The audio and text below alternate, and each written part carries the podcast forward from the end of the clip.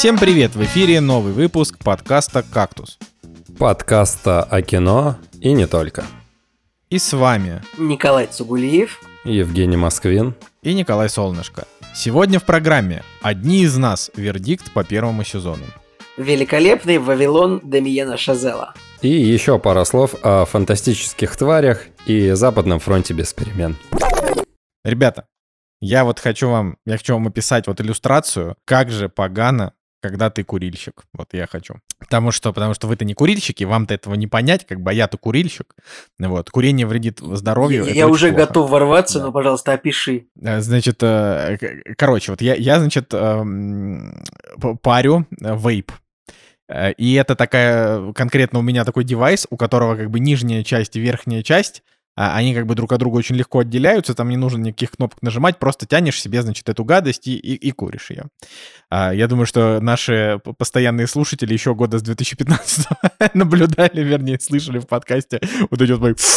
Вот, это потом как бы я перестал это, перестал это делать активно, Настя начала это вырезать, в общем, а так-то это прям, это прям классика. Блин, я была. помню, смешно было Давай. реально в эти 15-16 год, типа, был момент, когда, типа, вейп, многие куриль- курильщики, сигаретные курильщики реально сменили вейп на... э, Да, сменили сигареты на вейп, и Николай Солнышко тоже, и с тех пор все курильщики вернулись, ну, либо на вейп, либо на какие-то одноразовые, какую-то тут вонючую хрень, я не знаю, не разбираюсь.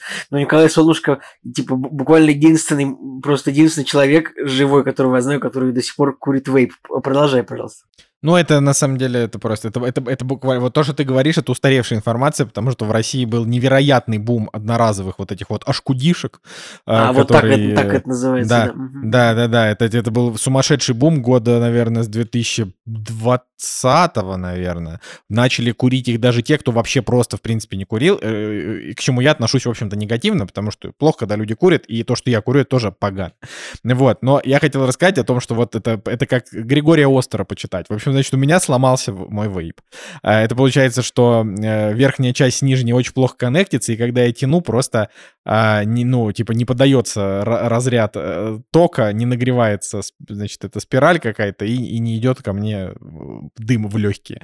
Вот, и мне приходится, как, просто как уроду, Приходится зажимать ее так с двух сторон, а, типа э, искать, о, там 25 раз перевтыкать, вот я даже звук могу, вот это я даже пока, вот этот звук, вот он неприятный такой звук, когда ты все втыкаешь, вытыкаешь, у тебя все не получается тянуть, и ты думаешь, боже, и потом минут через пять у тебя получается как-то это законнектить, и тебе нужно зажать, значит, вот эти две штуки так, чтобы вот у тебя коннект происходил, и в это время парить. И это получается, что от курения еще больше стресса, чем до курения стало. Вот, поэтому это я просто еще раз хочу сказать, что, господа, если вы курите, просто перестаньте курить. Это отвратительно поганое дерьмо. И себе я, конечно, скажу то же самое когда-нибудь. Ну Вот, а если вы не курите, вы огромные молодцы, и вы не выглядите просто как, э, как ублюдок какой-то со стороны, который не может воткнуть две, стора- две штуки в одну в другую, э, и как бы э, отчаянно, просто позорно в желании блин. покурить. По поводу курения, ну, не знаю, не- не- конечно, я ди- дисклеймер сделаю. Я, конечно, не хочу никого обидеть, но я же это сейчас э, ну, в Черногории все еще тут, значит, на Балканах тут э, вообще беспредел вот в вопросе курения, мне кажется. Ну, там если гуглить там какие-нибудь самые курящие нации, то там будут обязательно какие-нибудь греки, наверное, сербы. А, и, ну, в общем, вот от этого очень сложно избежать. Заходишь в лифт, кто-то только что покурил и вышел. Кстати, у меня еще есть разгон на тему того, что вы когда-нибудь замечали, как бережно лифт хранит запах человека, который только что вышел из лифта, ну, неважно. А, а, Вот обязательно, вот кто-нибудь покурил в лифте, ты выходишь, вот пахнет в лифте, потом идешь в подъезде, в подъезде пахнет тоже куревом.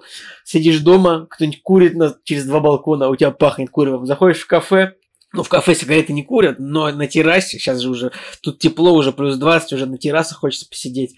А на террасах, ну, просто люди просто дымят, как паровозы, я не знаю, просто прибытие поезда фильм смотрели, вот так вот люди на Балканах просто дымят. Но, слушай, в, в защиту я хочу сказать, что сигареты действительно пахнут отвратительно, как бы. Да и а, а а, эти штучки-то HQD-шки пахнут- тоже отвратительным образом. Не, ну, они я не знаю, ну, по- всякой вот, пахнут. ну, я не, нет, ну, вот эти вот электронки, я не знаю, я не разбираюсь, но вот то, что дерьмом пахнет. Ты вот садишься и дерьмом пахнет. Это, это не оно, не-не-не-не-не. То, что дерьмом, это IQOS. Только он не дерьмом пахнет, Николай, он пахнет кошачьими ссаками. Это же классика. Ну, типа IQOS пахнет кошачьими у всех ссаками, а У всех а носовые пахнет... рецепторы по-разному отличаются. Я, когда я чувствую этот самый IQOS, так как ты его называешь, не знаю, мне не кажется, что это кошачьи ссаки, мне кажется, что это именно э, дерьмо. В общем, дальше что? Значит, в кафе прокурено, значит, взял, берешь машину в аренду, блядь, машина прокурена. Причем, на самом деле, вот если машина прокурена, ну, э, ну, этот запах, он не уходит. Я не знаю. То есть вот он просто, вот он как бы, он живет в машине, типа если... Николай, ну я ж, я ж чисто про запах вот этих вот клубничных ягодных штучек. Он-то приятный всегда. ну то есть... Окей, ну, я, я, я сейчас просто, я все еще про сигареты. Вот, да, поэтому, ну, как бы, я не знаю, не хочу никого обидеть, но, ребят, курить реально, ну, завязывайте. Вообще просто. Это, кстати, очень забавная штука, потому что когда общаешься с людьми, которые, типа, когда-то там курили сигареты и начали курить IQOS, они говорят, типа, для нас запах сигарет отвратительный, а запах IQOS а, типа, вот для нас, ну, нормальный, привычный. А люди, которые курили IQOS, а потом перестали и сменили его на HQD ишки, они такие говорят, типа, блин, это как, как вообще это было возможно терпеть, запах IQOS а ужасен. Ну, в общем, в итоге в этой э, отличной ситуации будут правы только те, кто вообще не курит. Вот это, вот это я считаю. И они будут больше всех страдать правильным. все равно. Да, да, ну, типа, это, это судьба. Это еще, знаешь, вот это вот история, сейчас, вот, Джек, последняя, это вот еще история про то, что, а, типа, вот есть перерывы на перекур э, на работе, да, для людей, которые как бы курят. А вот для тех, кто не курит, какие могут быть а, перерывы? Типа, ну, а официально прям есть перерыв на перекур? Не, ну официально нет, но как бы курит обычно такой ощутимый процент людей, людей, если им будут говорить, господа, вы теперь не ходите курить, они скажут, может, вы в жопу пойдете, господа работодатели. Ну, типа, мы хотим курить, дайте нам курить. Ну вот, поэтому, поэтому вот так. Вот. Что да. ты говорил, Жень? Да я говорил о том, что на тему курения такая сейчас у меня проблема. Ну, в принципе, уже не особо проблема, но в подъезде, в котором я прекрасном живу, в кавычках прекрасном, очень э, неблагополучные, скажем, люди проживают в квартирах по соседству, и, соответственно, все выходят э, курить э, в подъезд, потому что там такие удобные подоконники, широкие, на которых можно расположиться. А ты это в «Кактусе» и... разве не, не рассказывал? Да я не знаю. Ну, в общем, вкратце, люди курят, да, и мы сначала не то чтобы просили их не курить, но в конечном счете как бы все свелось к тому, что мы просим людей открывать открывать окна, потому что просто подниматься по лестнице невозможно, когда люди курят свои айкосы, сигареты, и стоит вот эта адская смесь э, чего-то непонятного, и у большинства квартир, на самом деле, плиты, ну, вот, э, кухни, они находятся в коридоре у входных дверей. Ну, в частности, у нас тоже. И люди там какую-нибудь корюшку жарят или еще что-нибудь, и к этому запаху примешивается вот этот вот какой-нибудь рыбный аромат или еще что-нибудь. Короче, смрад стоит адский. И у нас была война на тему того, как в маршрутках, кому холодно, кому жарко, да, открывают, закрывают окна, форточки эти. И мы как бы люди, которые постоянно открывают окна.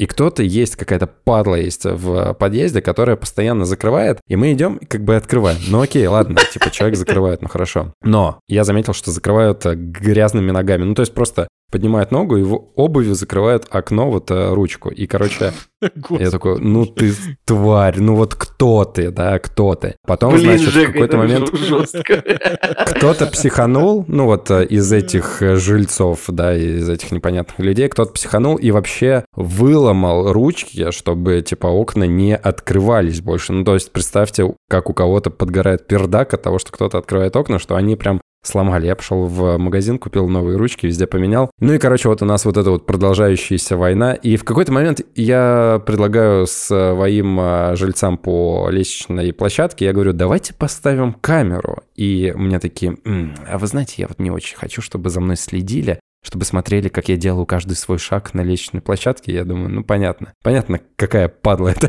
в итоге делает. Жек, ну, ну попробуй сам, сам поставь камеру, типа какой-нибудь просто шпионский. Не, подожди, так а что это сделает? Ну, поставит камеру, увидит, что человека, и ты что, же не пойдет ему морду бить или что? Ну, я, слушай, да Николай, нет, я морду... не уверен, но Жека пойдет пообщается, я уверен. Да нет, морду, конечно, я не буду бить, но вообще изначально как бы была идея того, что законом курить э, в подъезде запрещено, и хотелось как-то урегулировать этот момент. Ну, ребят, ну, спуститесь, я не знаю, на улице покурите, если вам так хочется. Ну, курите. Почему вы не курите в своей квартире? Почему вы должны выходить на площадку и как бы засирать общее пространство? Курить в своей квартире, это также запрещено но засирать свое пространство личное... Подожди, в ну, своей короче, квартире курить не запрещено. Разве? Ну, я имею в виду, что на балконе, типа, запрещено курить? Ну да. Ну, курите вот внутри квартиры, да, курите вот на, у окна своего. Ну, короче, вот меня немножко триггерит эта тема. Я люблю, когда Жека, Жека любит фразу «была идея», он часто произ... ну, времена эту фразу произносит, и это, именно этой фразой начинается трейлер фильма э, «Мстители». То ли «Мстители. Финал», то ли «Война бесконечности», это Ник Фьюри говорит. Так он такой «была идея», и там они говорят, что если мы соберем «Мстителей», то будет круто.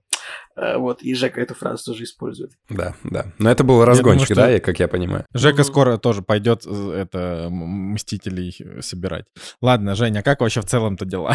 если, если забыть про мерзких соседей. Ну, про кино вот э, в делах не буду рассказывать, как в последнее время я это делаю, но, наверное, вот из тех дел, что случились со мной на этой неделе, у меня триггерная тема — это то, что у меня сломалась машина, и я в какой-то момент, короче, когда мне сказали, может быть, ее пора продать, у меня вот внутреннее искреннее ощущение было, вы что?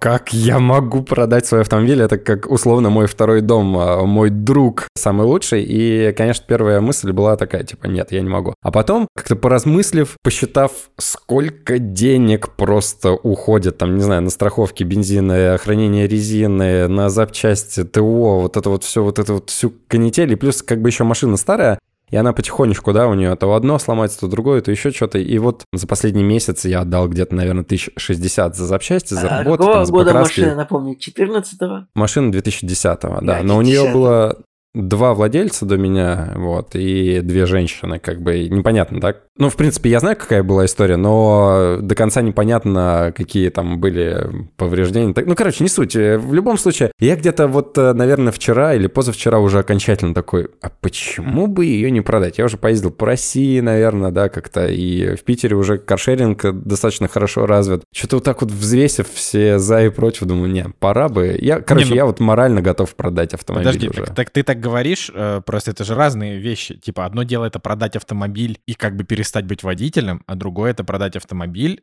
для того, чтобы купить новый автомобиль. Так, мне кажется, вообще все люди делают, на самом деле. Ну, типа, если ты... То есть, вот смотри, я не водитель, я вообще лох. То есть у меня есть права, но я лох. А, значит, э, у меня они на самом деле в этом году заканчиваются, и я, получается, вообще не водил.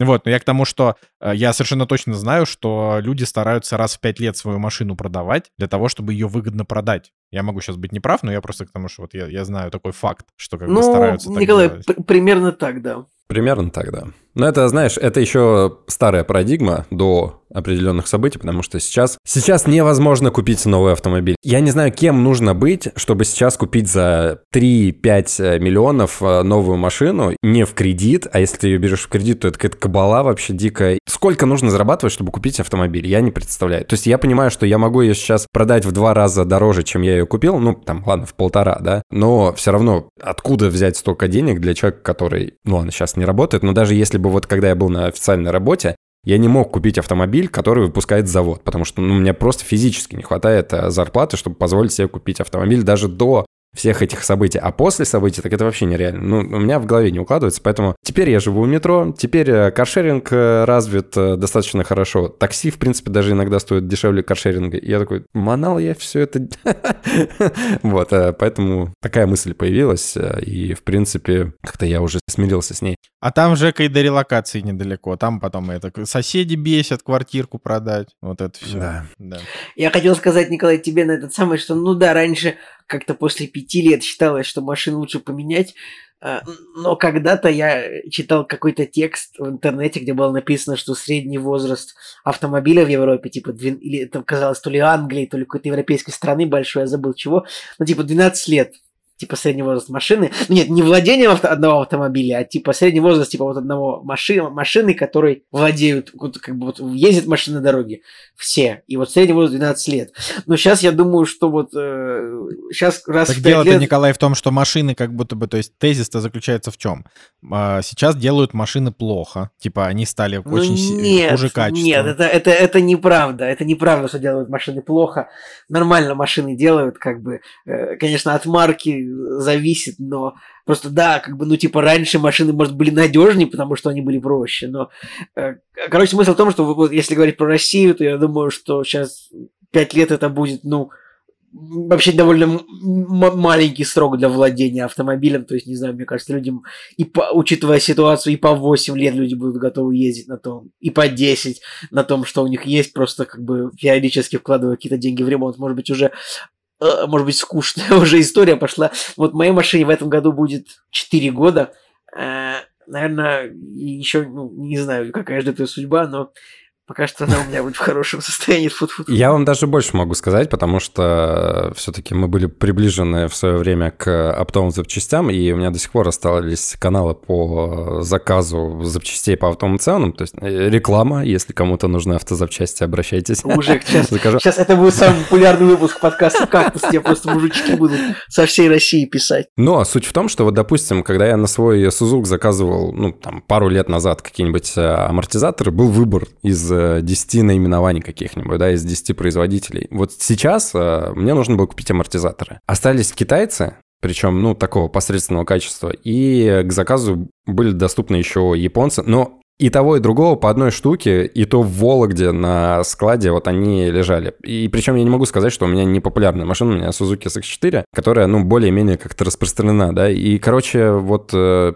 Потом список другой каких-то запчастей, которые я смотрел, тоже уже практически хрен ты что закажешь. И у меня была надежда на китайские автозапчасти. Ну да, вот они там есть еще. Но вот все остальное вообще все пропало. И либо стоит просто каких-то конских денег, либо нужно ждать э, два месяца из э, Саудовской Аравии, откуда они там будут идти. А, короче, ребята, все это как-то прям совсем грустно, поэтому поднимем бокалы за все уходящий автопром. Нужно пересаживаться, значит, на китайские автомобили. Вот как раз больше десятка вроде брендов вышло на, на российский рынок. Что тут скажешь? Ну, это вот, в общем, такие у меня дела, такие мысли были на этой неделе. Что у вас? Давайте с Николая Цигулиева начнем. Блин, у меня, на самом деле, не будет особо мощных историй э, про жизнь. Э, скажу только, да, вот тут хорошая погода пришла, значит, в Черногорию, тут плюс 20, уже прям, прям сегодня тепло было, круто, круто. Но расскажу, наверное, э, сегодня редким шансом воспользуюсь и расскажу про, про кино в, в рубрике, значит, «Как дела?». Расскажу, потому что наконец-то я посмотрел четвертый сезон сериала «Ю», ты на Netflix, такое странное, конечно, название у сериала, его и произносить сложно, и искать его сложно, гуглить сложно. Всегда удивительная история произошла. Я даже, блин, оплатил подписку на Netflix, несмотря на всю обиду там за отмены всяких хороших проектов, типа 1899, но поскольку я реально держался, держался, ждал, пока наконец-то в интернете появится нормальное качество этого сериала, чтобы его скачать и посмотреть, Uh, увы, оно не появлялось. Представляешь, Зак, можешь себе представить, ну, вот я ищу, ищу сериал вот на торрентах, а он только, только вообще, ну, типа, вот, веб, веб-рип просто, ну, типа, 706 пикселей по большой стороне, как это можно смотреть вообще? Просто Бывает как, такое, какашка. Да. И, вот, и никто даже не заморачивался на тему того, чтобы появились новые раздачи. Я вообще не понял, почему так произошло. Поэтому ладно, я решил себе оплатить Netflix, реально посмотрел сезончик.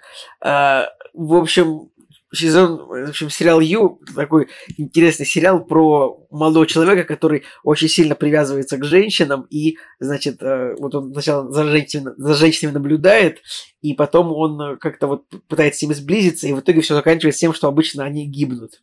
То есть это сериал в таком интересном жанре, то есть как бы герой как бы убийца, но как бы ну, как бы вот он не то, чтобы он киллер, а вот так получается, что что-то постоянно люди э, вокруг него умирают. И не знаю, Николай, я, я читал, что это конкретно сериал про социопата и, и серийного убийцу. Ну, как нет? бы, да, нет, ну, ну, ну, ну, просто в моем понимании, типа, серийный убийца, это кто-то вот, кто специально приходит людей убивать, не знаю, просто ради ради, ради целей, а у него просто так получается, ну какие-то обстоятельства, типа, о, люди там узнали, что он держит людей в стеклянном шаре в плену, и, конечно же, их нужно убить. Ну, короче, это сериал просто великолепный, он просто невероятным образом как бы держит в напряжении, он такой интересный, как бы, э, и четвертый сезон, то есть там сериал как бы, ну там три сезона в Америке происходили, а в четвертом сезоне наш герой перебирается в Европу, там действие происходит в Лондоне, и, ну, там вообще этот, этот сезон, там он даже, не, не знаю, прям он прям даже немножко интереснее, чем... Там еще все сериалы, они, все, все сезоны, они почти посвящены тому, что, типа, он постоянно тусуется с богатыми людьми из разных городов. И вот э, весь сериал такой сатира, вот, типа, богатые люди отстой, богатые люди говно, типа, им интересно только, только только всякая, всякая пакость. И они, типа, нищие духом, на самом деле. Э, как я завернул, да? Но, короче, штука в том, что в этом сезоне прям есть невероятный даже твист, вот которого не было в прошлом сезоне. Но э, на что я обратил внимание при просмотре, сейчас будет вообще невероятная история. Э, в общем, вы, вы, вы, ну, вы понимаете, да, что вот на Netflix вообще в сериалах часто используют просто стоковые видео. То есть, что такое стоковые видео? Это видео, которые можно купить на сайтах, фотобанках. Ну, никто не говорит видеобанк, это вот при, при, привычная фраза фотобанк. Вот какие-то видео можно зайти и купить на фотобанках. Вот любые видео можно купить там для сериалов. Ну и в кино тоже всегда дофига. Очень много кадров, всегда если нужно что-то снимать, вот можно просто купить там за какие-нибудь там 80 долларов или какую-нибудь такую сумму. Вот, и в сериале Ю э, я в момент обратил внимание, что вот там действие происходит в Лондоне, и герою говорят, все там, типа, этот персонаж вот он уехал куда-то туда за город, типа в дом своей бывшей жены, он спрятался там. И действие из Лондона, Лондон, capital of Great Britain, действие из Лондона переходит типа в английскую такую countryside, типа провинцию, ну не провинцию, не знаю, как при... вот не пригород, ну деревня, тоже деревня какое-то дурацкое слово, ну в общем вы поняли, приходит за город, и я вижу, берется общий план, э, кадр, и, и я вижу, что какие-то деревянные советские домики, теплицы. И я просто понимаю, что монтажер бездумным образом на, на, на фотостоке купил какой-то кадр из какой-то вообще из какой-то деревни под Питером, просто Ленинградская область. И я такой смотрю, и я такой смотрю, я такой, подожди, я такой, и мне просто, я сначала глазам не поверил, протер глаза, вижу реально вот эти вот деревянные домики советские, теплицы, туалеты на улицах, ну как все у нас сделано. И я что-то а. сел, сел в поиск, сел в поиск по картинкам, и правда я нашел действительно э, монтажер бездумным образом засунул э, в сериал Ю на Netflix Warner Brothers Studios, если что, снимала этот сериал, засунул кадры из карельской деревни, как бы вот э, в Лондон, то есть в пригород Лондона. И там дальше крупный план и снова английские дома. Но я просто был настолько обескуражен этим, что вот я вот и парням при, прислал, вот, ну, вам. И как бы... Да, это было очень смешно. Ну, просто, просто ну, ну вот... я, честно говоря, ну, я бы не заметил. Я ну, ты, ты, Николай, без обиды, я не хочу тебя оскорбить, но ты жопой смотришь, ты никогда такого не заметишь. Ну. Ну вот, ну просто, ну это как это можно не заметить, если ты хоть раз был типа на даче под Питером. Это ну, вот в смысле, это... ну ты такой, ну просто что-то, ну какой-то кадр, он же длится Серьез... одну секунду. Он длится две секунды, но это достаточно, чтобы я заметил теплицы, теплицы. В Англии не люди не ставят себе теплицы на участках, понимаете? Эти, эти дома, эти, это садоводство, это, это СНТ, просто эти деревянные домики, ну это меня, конечно, до глубины души поразило. Но это не испортило, конечно, четвертый сезон, который оказался невероятно захватывающим, великолепным. В общем-то, собственно, как обычно, жду пятый теперь. Вот такая история, ребят. Да, да. То есть ублюдок продолжает убивать женщину, а его Короче, вообще самое смешное, самое смешное, что типа три сезона и даже по большому счету четыре сезона, мы как бы в целом, он как бы персонаж так себе, но как бы в целом мы на его стороне, потому что, ну вот бывает такое, там ты на стороне антигероя, потому что, ну, сериал такой. Он маньяк-убийца. Ты не смотрел как сериал, можно... ты посмотрел Ладно. сериал, там много плохих людей вокруг него, как бы, э, которые тоже, скажем, э, и в, но, но ближе к концу четвертого сезона, короче говоря, там немножко переворачивается с ног на голову, и герой становится как бы злодеем. И вот это прям, это дает очень интересный задел на следующий сезон. Я просто очень надеюсь, что Николай... Я Жека, наверное, не посмотрит, но ну, Николай Солнышко, я уверен, рано или поздно доберешься, потому что, ну, как бы, сериал, вот он... он, он я прям, не люблю он... сериалы про маньяков, я все их дропаю. Да он не является... Он, ну, не то чтобы он маньяк, он просто... Он, правда, социал... Короче, короче, сериал очень, очень интересный. И, э, и я, конечно же, жду, что... Ну, если Netflix его не продлит, я, конечно, я, конечно, буду обескуражен этим точно так же, как я буду обескуражен. обескуражен. Это слово карельской да, обескуражен. Буду так же обескуражен, как был обескуражен карельской деревней в, в кадре. Вот все. Пока закончил. Да. Но у меня, э, у меня сегодня, я очень кратко расскажу, потому что у меня как бы особ, особ, особенных дел у меня сейчас нет. Я, в общем-то, э, как бы по, по, по жизни я просто очень сильно в текучке, вот так вот скажем. Вот, но... Текучка? Ну, текучка, это когда рутина, рутина можно еще так назвать, поэтому, э, э, вот. А, собственно, э, значит, посмотрели на Западном фронте без перемен, Это нетфликсовский фильм, который взял, а, получается, аж 4 Оскара на последнем Оскаре. То есть, когда Женя про него рассказывал, он еще никаких Оскаров не взял, но вот, соответственно, я могу провести какие-то сравнения. То есть, он взял лучшую операторскую работу, лучшую работу художника-постановщика, лучший саундтрек и лучший фильм на иностранном языке. Вот. А я, значит, я не буду спорить с главной номинацией, ну, типа, лучший фильм на иностранном языке. Достойное кино очень, э, хороший такой военный фильм с таким четким антивоенным посылом. Э, всем советую его поглядеть. Э, но при этом это не убирает то, что, во-первых, он несколько скучноват. А я не просто, как... Николай, я быстро, Катя, ревью интересно, вот вот, а вот есть, типа, военный фильм, а вот с не антивоенным посылом, а с, типа, с военным посылом, типа, война круто. Вот есть конечно, такие... конечно, конечно. Ну, какой-нибудь, вон, российский балканский рубеж. Не-не-не, типа. Э, давай, давай вот, ну, вот, давай вот это за скобки вынес, а вот из, из, из известных фильмов про войну, типа американских. Ну, не, нет фильмов типа, что война круто, есть фильм, что война человека поглощает, и он, типа, видит свой, свою жизнь только... Ну, вот, например, «Снайпер» Клинта Иствуда. Он как будто бы, ну, типа, главный герой, он как ну... будто бы в абсолютной ну, гармонии с тем, что он делает. Ну, ну нам показывали, типа, что вот он полностью, он не может жить нормальной жизнью, потому что ему всегда хочется туда. Поэтому я бы скорее это все равно, как бы, как к антивоенному высказыванию все равно бы это отнес. Ну, ладно. Да, ну, ну Клинт Иствуд же очевидно за морпехов. Это же прям, я вот прям вот уверен в этом. Ну, короче, а, собственно, у фильма серьезный антивоенный посыл. Ну, я, например, я сейчас хочу, я, наверное, не знаю, страшное скажу, да. А, но законом пока не запрещено, поэтому могу. Значит, а, по, ну, типа, вот есть советские военные фильмы. Они очень хорошие, очень хорошие. Но, но, когда вот ты смотришь на Западном фронте без перемен, ты понимаешь, в чем разница между советским военным кино и современным военным кино, которое неважно про какую войну, про Первую мировую, про Вторую мировую, про там Афганистан, про Ирак, не знаю, что угодно, да, вот любую. Разница в том, что в Советском Союзе романтизировали войну в, в этих фильмах. И как бы вот ты смотришь, то есть они нам показывали войну каким образом? То, что вот Гитлер и фашисты напали, отврат... это, это типа там трагедия, плохо, ужасно. И вот, значит, есть главные герои, которые, как правило, это очень душевные, симпатичные люди, и как бы и вот и их смерть типа не напрасна, потому что они воевали типа там за правое дело. А, то есть Гитлер плохо, фашизм плохо, а, но сам факт, то, что вот идти там воевать, убивать хорошо, это, ну, это не то, что хорошо, но это, говорю, это, это романтизирует. Это как вот, ну, условно, это как показывать фильмы про братков 90-х, но накладывая на них такой немножко романтический флер э, с точки зрения вот как это, например, было в «Бригаде». Но, естественно, что военные фильмы рассказывают о подвигах там наших предков, которые я, естественно, никаким образом э, не оспаривал, оспаривать не буду, и фильмы все эти прекрасные, трогательные, но я говорю о различиях, о различиях, да, вот то, что вот а, в советских фильмах война, она показана вот таким...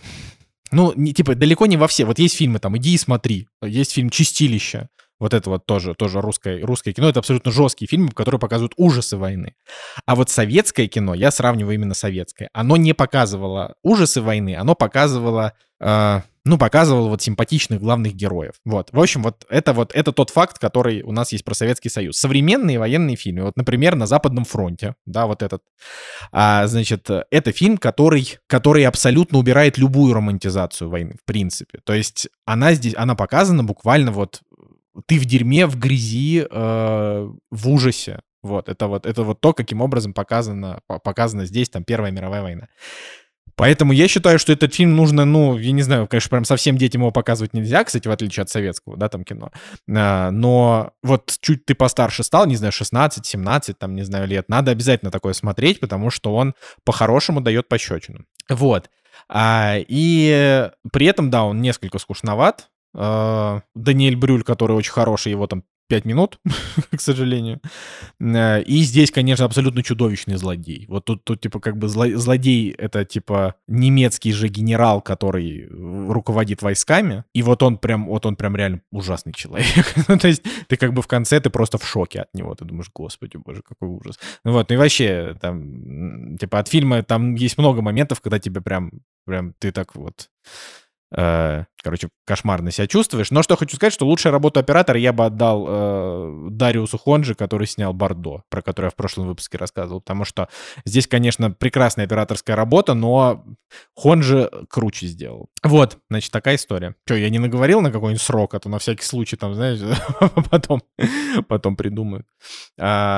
Ну, то есть э, и, и, то хорошо, и это хорошо. Ну, в смысле, смотреть, типа, если фильм сам по себе хороший, если он качественный, если там актеры, если он душевный, то почему бы и нет? Э, ну, то есть лично мой спич был не э, не про оценочные суждения, а про, ну, про сравнение. Для меня было просто интересно провести вот такую вот линию, что как бы вот куда не смотришь, там современные фильмы типа «Ярость» там с Брэдом Питтом, вот на Западном фронте, «1917», Какие там еще были про войну фильмы там последних лет. Ну, в общем, вот они все, они, а, они все не про романтизацию, они все как бы про бытовуху. А советские фильмы, они вот, они такие... Про кротовуху. Они такие светлые. Про кротовуху, да. Вот, ладно. А, «Фантастические твари» я еще посмотрел фильм. Вот, э, ну, ну, тут я, короче, я, я не готов сейчас схлестываться с Николаем Цигулиевым, который поставил фильм 8 из 10, а Николай Цигулиев по какой-то причине в свои 33 года начал очень близко к сердцу воспринимать э, критику фильмов, которые ему нравятся. Я вообще это не понимаю.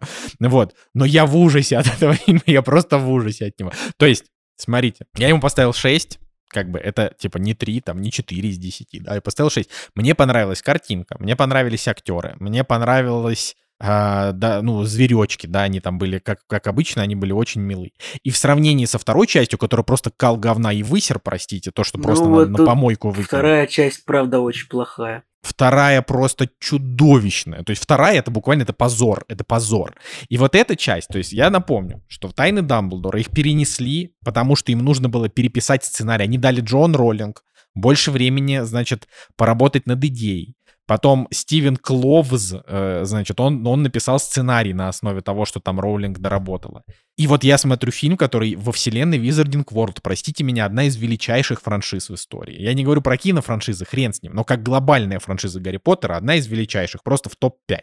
Типа огромная, богатая, вот это все. И вот выходит тайны Дамблдора. Я как бы понятно, что преступление Гриндевальда, это, ну, это реально, это просто кал. Да, это, это кал, это позор, это вообще. И вот как бы ты такой думаешь, ну хорошо, вы должны сделать какую-то работу над ошибками. И вот, значит, выходит этот фильм, я его смотрю, и я просто в шоке с того, что это вообще за фильм. То есть он, не, он лучше второй части, но это просто не фильм. Это просто не фильм. Буквально вот на, на, на протяжении... Типа, они нам ввели с первой части несколько сюжетных веток. Все эти сюжетные ветки были слиты. Абсолютно все. Тут даже не нужно вообще про что-либо. Любая из них. Типа, э, потерял память в конце первой части, там, стерли память, значит, этому маглу, во второй части он ее быстро вернул. В конце второй части от него ушла, значит, его любовь, и я на всю вторую часть у нее как кукуха там сворачивалась. В третьей части с самого же начала она уже осознала, что она как бы пошла на темную сторону, но зря, и в конце они просто сошлись и поженились. А, значит... Э, а, а чем Грин... это плохо? Потому что это, э, там нету никаких, вообще там нету ни одной нормальной сцены, в которой хоть одна линия была бы хоть как-то прожита. То Потому есть что здесь... это нивелирует э, все, что было в первой части, особенно, особенно, извини, что я тебя перебил, я просто да, вспомнил да, да. самую главную, наверное, свою претензию к То, что Александра части, хотя... Кузнецова было мало. Я, я, кстати, про это тоже скажу. Я пока помолчу. Нет, я про Криденса, или как он там, как его звали? Криденса, Криденса, да. Потому что в первой части там что-то столько разгоняли, что на нем все завязано там и так далее, и так далее. Во второй части я уже не помню, был он там особо или нет. Был он там особо, был, был. Но в первой части там просто вокруг этого персонажа строилось вообще все, и адский страх был вообще вокруг него всего и так далее. А в третьей части с ним что в конце произошло? Он там где-то постоял на заднем плане последнего действия, и все. И все. И все. Ну, короче, я такой, да. типа, серьезно, ребята, ну это вот к этому привели. Ну, понятно, что я не говорю, что Кузнецов пропал. Я такой, вы что, охренели, что ли? Кузнецов пропал, особенно после интервью, которое я с ним посмотрел. Я такой, как так сейчас пойду я, я, я, между прочим, да, и мы именно из-за этого посмотрели интервью. Сначала Кузнецова у Дудя, признанного иностранным агентом, потом, значит, э, по, по, решили, вот Настя посмотрела, она такая, блин, я не смотрела вторую часть, посмотрела ее, и такая, давай сразу третью. И я сначала ломался, потому что я такой думаю, да ну нафига, а потом, ладно, вот в итоге мы сели. Я просто напомню, что оценки э, типа зрительские, у первой части 7,6, у второй резко 6,7, а у третьей 6,0. И я как бы считаю, все еще считаю, что третья часть, она лучше второй, потому что вторая это просто, ну это просто погонь, вообще это погонь. Я не могу придумать еще, я, вернее, я могу просто сидеть и вот в два часа подкаста придумать эпитеты, насколько поганый второй фильм. Но третий, это как бы это просто не, это просто не кино, это реально это какой-то позор. Это позор именно сценаристов. То есть вот нам этот тот же Кузнецов в интервью рассказывает о том, как там это все делалось, как там, значит, Дэвид Йейтс там что-то рулил процессом, вот это все. И ты думаешь, блин, но вот как бы стар... он рассказывал про какие-то свои сцены. В итоге у самого Кузнецова я, мы прям считали по пальцам. У него четыре сцены, три реплики, в каждой реплике максимум два слова. Типа, пройдемте сюда, или, или стой здесь, вот, вот, вот такие. Но, но про него Блин, буквально... еще смеш... смешно еще, что типа, ну, Кузнецов, он такой, типа, в интервью говорил, ну вот я, да, я решил сыграть этого персонажа, потому что я увидел, что в нем что-то есть или что-то такое. Тем временем, типа, его персонаж это просто, ну, младший подручный главного злодея. Ну, то есть, типа, хенчмен или просто гун, типа, ну, как это называется. Самое смешное, что на нем делают акцент прям явный, и кажется, что по сюжету дальше он сыграет какую-то роль, ну, то есть он помешает там а, главным героям дойти до куда-то, да, допустим, он вступит с ними в схватку и погибнет. Ну, короче, в нем чувствуется какой-то акцент в определенный момент. И, типа, зачем тогда вот его нужно было так в кадре показывать, и просто он исчезает полностью. Да, то есть по-хорошему, по-хорошему этот персонаж, он вот там, э, типа в конце, когда они бегали с чемоданами, там, значит, были просто вот чуваки в шляпах, которые просто бегали, их до этого там особенно не показывали. Вот он такой же герой, как они, именно по, по логике. Он ничего не сделал. И, и ты думаешь, блин, во-первых, за него обидно, ну, по-человечески. Там, например, вот он рассказывал Дудю, как, э, значит, вот он там палкой, э, типа, волшебной учился управлять, и что вот он придумал, что когда он стреляет, он там еще дополнительно рукой делал но в фильме не было сцен, где он с кем-то нормально сражался волшебными палочками. Он там типа два раза что-то закастовал какой-то спел, и это показали таким мельком, что думаешь, ну господи. Вот, и значит, ну за него обидно, но окей, допустим, они так решили, вот они, ну если бы это был единственный слив.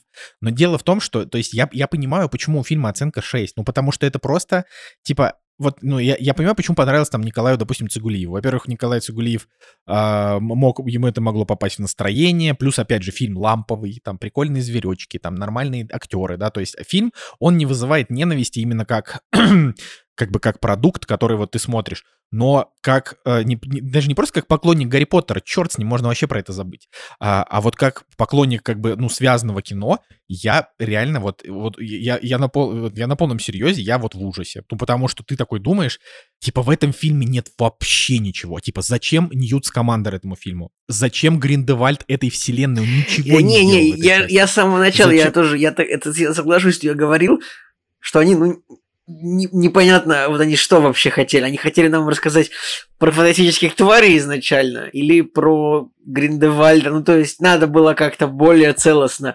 изначально либо делать две разные вселенные, типа вот одну вселенную мы расскажем про твари, ну не вселенная, а две разные франшизы, типа в одной раз мы расскажем про твари, а в другой мы расскажем про Гриндевал, Гриндевальда против Дамблдора, типа так, Согласен. То, да. что вот это просто как будто бы, э, ну, вот если бы там просто был фильм «Фантастические твари», первая часть, и вот, окей, а, и, допустим, не было бы там Гриндевальда, а просто, ну, вот, было бы как Скамандер летит в Нью-Йорк и там с тварями тусуется, и что-то какой-то разруливает что-то. Бах, потом они такие, вот, а теперь мы снимем про Гриндевальда, и как бы без относительной истории с командой. Ну, не знаю. Короче, вот у них просто, у них стратегически это все не получилось. Ну, как, не знаю, как четвертая фаза Марвел тоже примерно. Ну, четвертая фаза, не, ну, четвертая фаза Марвел, это, то есть вот, когда мы обсуждали Марвел тоже с Настей, типа, Настя говорит, мне немножко напомнили фантастические твари, там, Тайны Дамблдора немножко напомнили Доктора Стрэнджа.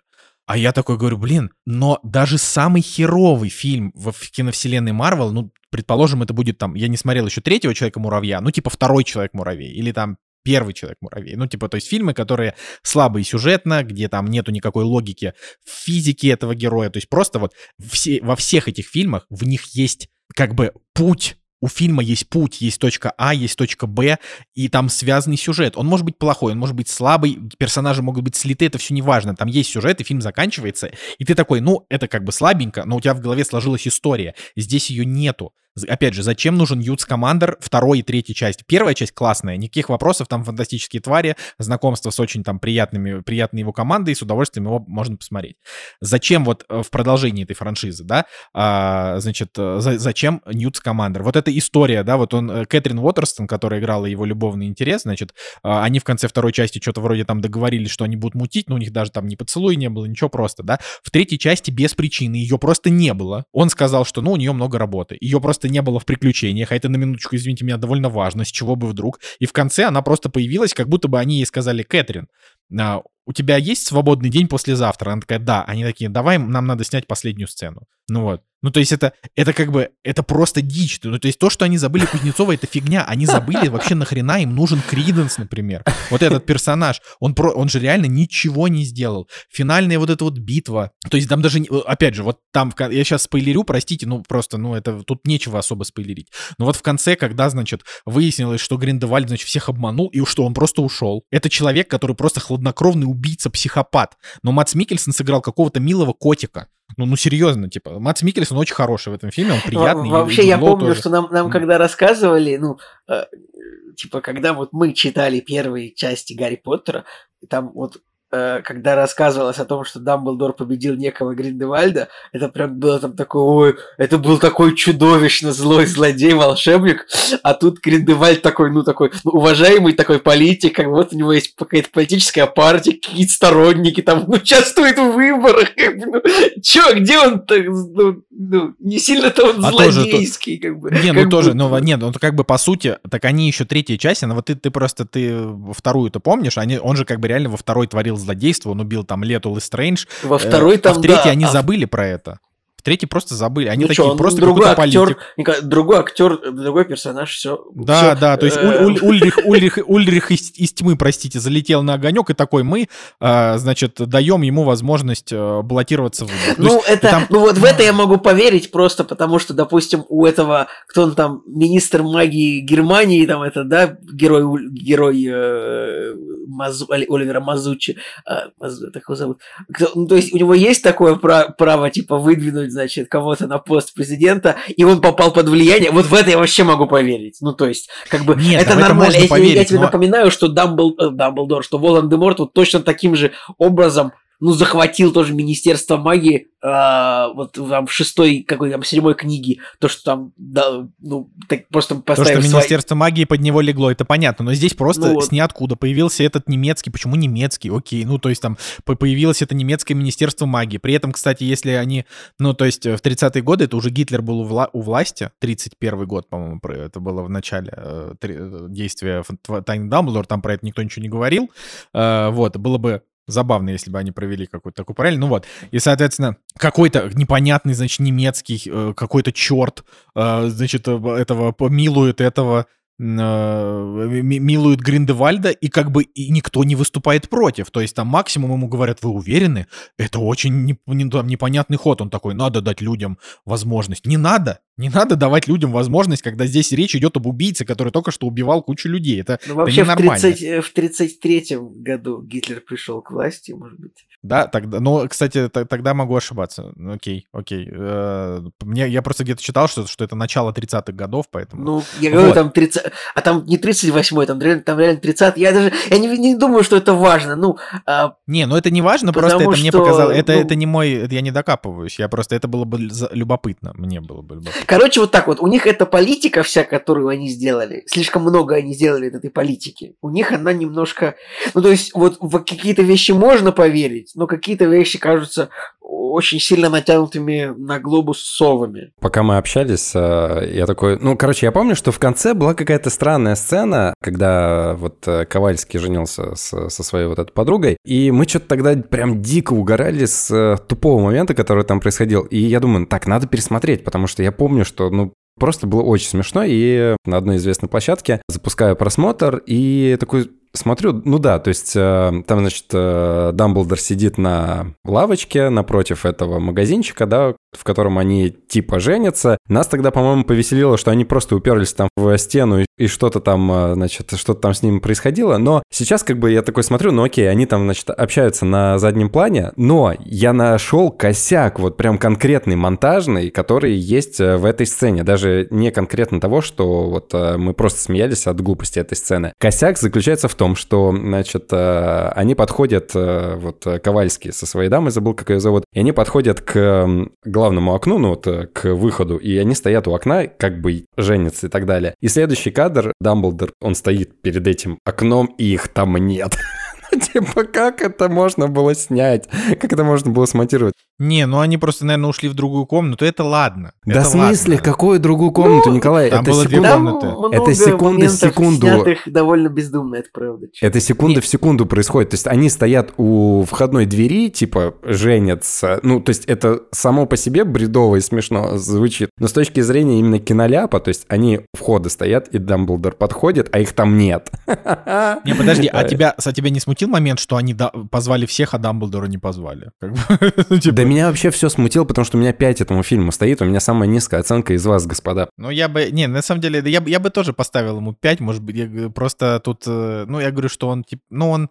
а, он действительно просто, ну, это он, он симпатично снят, и там, правда, прикольно, ну, нормально сыграли актеры. Но, ре- Зато- но фильм поганый, поганый. Зато как приятно было слушать Кузнецова, когда он э, рассказывал про историю вообще попадания в этот проект, э, моменты съемок этих фильмов, как он там себя накручивал. Его история интереснее, чем сам фильм, да. И да, его история просто 10 из 10 по сравнению с этим фильмом, и действительно очень э, прям нереально как-то захватывающе слушать, как все там внутри это происходило. Вообще для меня самое крутое интервью, и я прям всей душой, знаете, что почувствовал? Вот я как топил за Кузнецова вот самого первого какого-то увиденного с ним кадра, а после интервью так вообще такое ощущение, что вот брат какой-то стоит, лучший друг, и вот просто хочется руку ему сквозь экран протянуть, и типа, чувак, Блин, я не знаю. Я посмотрел это интервью и подумал, ну, типа, не, ну я только подумал, ну, удачи тебе, конечно, дружок. Ну, типа, там, спасибо за позицию, но... Но как я считаю, что он так себе актер, так я, как я считал, так я и буду Так нет, считать. я не Э, говорю, что он да. под- самый лучший, потрясающий актер. Ну, просто лучший, для меня он вообще никакой. мне просто нравится харизма какая-то и взгляд. Ну, короче, вот что-то, знаешь, когда вот на химическом уровне, когда срабатывает, ты такой... «М, Ты как Дамблдор с Гриндевальдом. э, Это как это у вас э, не- У. как это, связь, э, которую опасные сравнения. Короче, коро- короче, вот я, э, да, чтобы это на самом деле хорошо, что мы его снова обсудили, потому что я не хотел, чтобы это было монологом, а вот мы, мы так все вовлеклись. Типа я считаю, что так просто нельзя поступать. То есть вот, ну это как бы для меня это э, это пример того, что вот после этого фильма ты начинаешь лучше относиться к, там, к фильмам, которые тебе там когда-то не понравились, потому что ты понимаешь, ну, в них хотя бы сюжет как бы есть. Вот, потому что здесь это просто, ну, полнейшее отсутствие. Типа, набор — это набор сцен. Это набор сцен, они как бы связаны общий конвой, они связаны общими персонажами, но в них нет ни повествовательной логики, э, ни какой-то режиссерской логики, и главное, вот он закончился, и ты такой, ну, вот они могут больше никогда не снять, э, типа, просто закончить эту франшизу и до свидания, и, и уже что-то другое делать по Гарри Поттеру. Ну, по Wizarding World, да, не по Гарри Поттеру.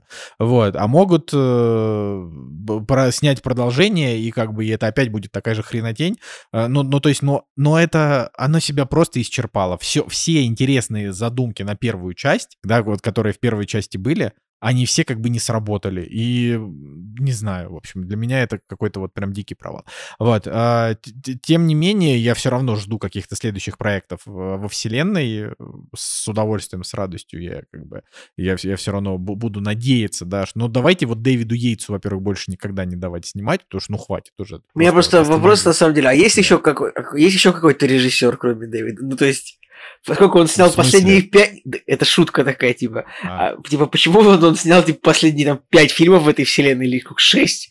Ну, есть еще какой-то режиссер, может семь, быть. я не семь, семь фильмов. Семь он снял. Ну вот, по- как, какой, с четвертой части он снимал, наверное, да? С пятой. С пятой. Пятая, шестая, Пятая, седьмая, пятая, седьмая, шестая, вторая седьмая, и три седьмая. твари. Вот, можно еще, ну, еще какой-то режиссер, наверное, есть, кроме Дэвида Йейтса. Это как, короче, есть такая шутка в интернете, не знаю, сидите вы, видите, видели такую шутку, ну, типа, когда писали, писали новости про фильм «Кит», ну, или Оскар Брэндону Фрейзеру, или фильм Кит, вот там всегда выкладывалась только одна картинка, только одна обложка. Ну, то есть вот это вот просто вот фотка Брэндона Фрейзера, и больше не было никаких кадров. И в какой-то момент кто-то написал э, к квот, твит, сложно это объяснить, но типа кто-то цитировал, э, картинку написал, а в этом фильме есть еще кадры, типа, кроме, кроме этого. Ну, Ладно, вы, наверное, не поймете эту шутку, но вот. А, такой же заход, как... Есть еще какой-то режиссер для Гарри Поттера, может быть, не только Дэвид Йейтс, не знаю, и сценаристов... Да, в конце концов, верните сценаристов, Куарона. Всех увольте сценаристов, как бы наймите новых там, не знаю. Вот. Да, и вот, в общем, в общем, уровень, уровень, уровень, уровень моего, моего недовольства их, их отношением к работе, он очень велик. Ну вот, так, так случается, так случается, к сожалению. Ну и как бы и, и как бы и хрен с ним в целом. Вот лучший момент, там, вернее, там два хороших момента. Один это когда Хогвартс показали, потому что это фан-сервис, и ты сразу тебе сразу просто приятно, потому что там прикольно показали, как там слизеринцы дали якобы какие-то конфеты невкусные. Ну, в общем, это просто было три минуты, но смешно. А, и вот этот вот абсолютно чудовищно тупейший момент с тем, что у Министерства магии есть своя пыточная, где убивают людей, которые ни в чем не виноваты. Это вообще... Это вот мы, мы перед выпуском еще поругались, потому что в Аскабане людей не убивают, а в какой-то неизвестной комнате, в каком-то Ну так, Николай, в Аскабане людей не убивают, потому что их там подвергают гораздо более серьезным страданиям. Это во-первых. Ничего не знаю. А во-вторых, Аскабан нам, пред... Аскабан нам представлен первый раз во вселенной Гарри Поттера. Типа в 40, э, типа в 80 каком, в 98 году первая книга начинается. Э, и я верю, а, а нам показывался Аскабан вот в те в 30-е. Я не помню, показывался он вот, или нет. Поэтому я важно. уверен, что вот в 30-е годы Аскабан был одной большой пыточной камерой. Ну, э, как бы, даже если не так, то я не понимаю, чего тебя удивляет это, ну, блин, типа, нет, ну, Министерство... Что, блин, Николай, ну что значит, что меня это удивляет? Ну вот удивляет, потому что это ненормально. Это такого вообще там никогда такого не было, а тут вдруг. Но, э, но эта же сцена, помимо того, что она, она чудовищно тупорылая вот именно самим вот этим фактом, а, а одновременно с этим она и прикольная тем, что э, очень смешно Ньют Командер там ходил э, как краб. С крабами? Да. С крабами да. классно. Вот. Ладно, все, давайте на этом закончим и пойдемте быстренько обсудим премьеры недели. Быстренько. И, и уже дальше поедем. Никто не ждал, но они наступили. Премьеры недели. Возвращаемся к премьерам каждую неделю, и 23 марта у нас э, премьерная дата, и ура, у нас э, есть э, лидер, который потянет за собой деньги в кинотеатры, это Джон Уик 4, он официально выходит, но есть одна небольшая проблема, он выходит только в дубляже, и проблема для меня, потому что раньше можно было выбрать, да, дубляж, субтитры, там еще что-нибудь, вот сейчас только дубляж, но в любом случае в общих массах официальная премьера, и я думаю, что это прям очень круто, ну, можно напомнить, например, да, можно напомнить, что, значит, у э, Джона Уика 3 был, были неоднозначные отзывы, неоднозначная критика. У четвертой сказали, что все ошибки учтены, фильм отличный, и идет он почти три часа. Так что, если вы давно не ходили в кинотеатры, но по какой-то причине хотите, например, поддержать их, и плюс еще хочется что-нибудь новенькое посмотреть, то вот, пожалуйста. Да я даже больше могу сказать, там 50, наверное, плюс э, этих отзывов критиков, и все они растекаются в том, что просто три часа какого-то зубодробительного экшена, и все-все-все достаточно положительно о четвертой части отзываются, и это круто. И еще вот была новость о том, что актер из Джона Уика умер, который был представителем отеля. Который был, Лэнс Редик его зовут, это же вообще великий актер. Ну вот, да, он скончался в 60, по-моему, лет, да, и, по крайней мере, вот четвертая часть выходит, можно посмотреть на него в кино. Я, на самом деле, прям горю желанием пойти, но меня раздирают вот эти моменты, потому что я зарекся, что я больше в кинотеатры не пойду. А меня бесит. Почему ты зарекся? Ну, меня бесит э, ходить в кинотеатры, потому что я до сих пор конфликтую с людьми, и э, плюс билеты не дают мои коллекционные, которые я люблю. Жека, как насчет того, чтобы сходить к психотерапевту? Мне кажется, что он решит, типа, 90 просто потому что у тебя соседи, соседи ублюдки и подонки в кинотеатрах, тебя все бесят. Давай так. Ну ладно, нет. Э... Все будет хорошо. Я напомню, что ходили на «Аватара 2», и все было замечательно. Кроме самого фильма, потому что фильм тебе не понравился. Но все идет в дубляже. Я не люблю в дубляже уже смотреть э, кино. Например, «Last of Us» я сегодня досматривал полностью на английском языке. Да, и без субтитров даже.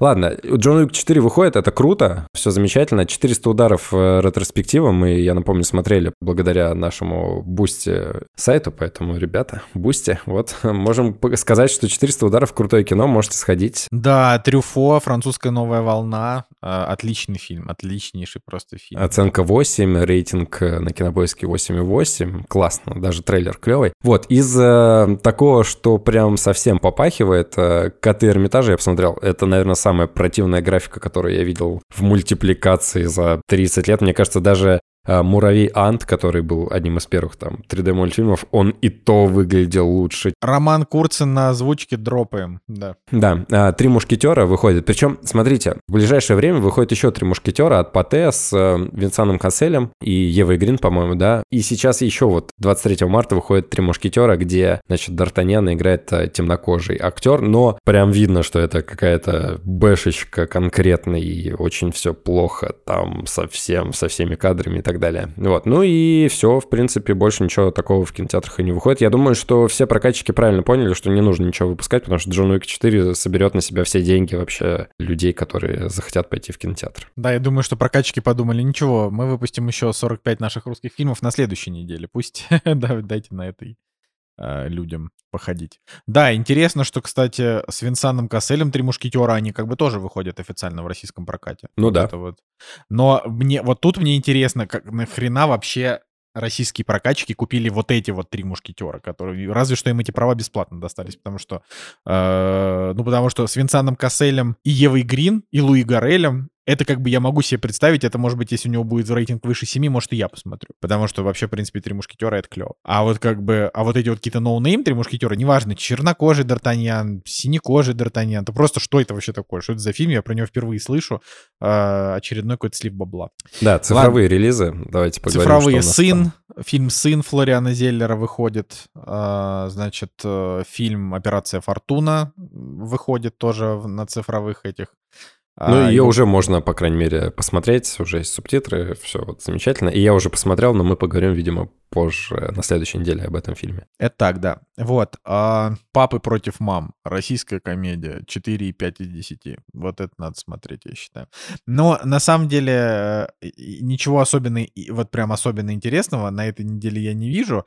А, кроме того, что новый мультик про Бэтмена, который называется «Бэтмен. Карающий рок над Готэмом». Это он, да, полноме... он полнометражный он 28... или... Полнометражный, полнометражный. 86 минут 23 -го года прям. Вот. О, а, это я Единственное, что... Люблю, конечно... Я люблю мультфильмы DC-шные. Угу. Да, но там уже как бы актер, который озвучил Бэтмена, он покинул нас, вот, э, и... Кевин короче, Конрой. Это, конечно, будет, это будет, конечно, уже не то. Но, э, да, так или иначе, но, новый сериал на, на, на Apple TV, про который тоже ничего, короче, не Блин, ну вообще по, Поэтому... по рейтингам, по, по телевизионным рейтингам, э, во-первых, выходит на этой неделе четвертый сезон сериала «Наследники», Succession, у него 90 метакритик, ну как бы это, вы понимаете, это Succession, это «Наследники», это самый лучший сериал, который сейчас выходит.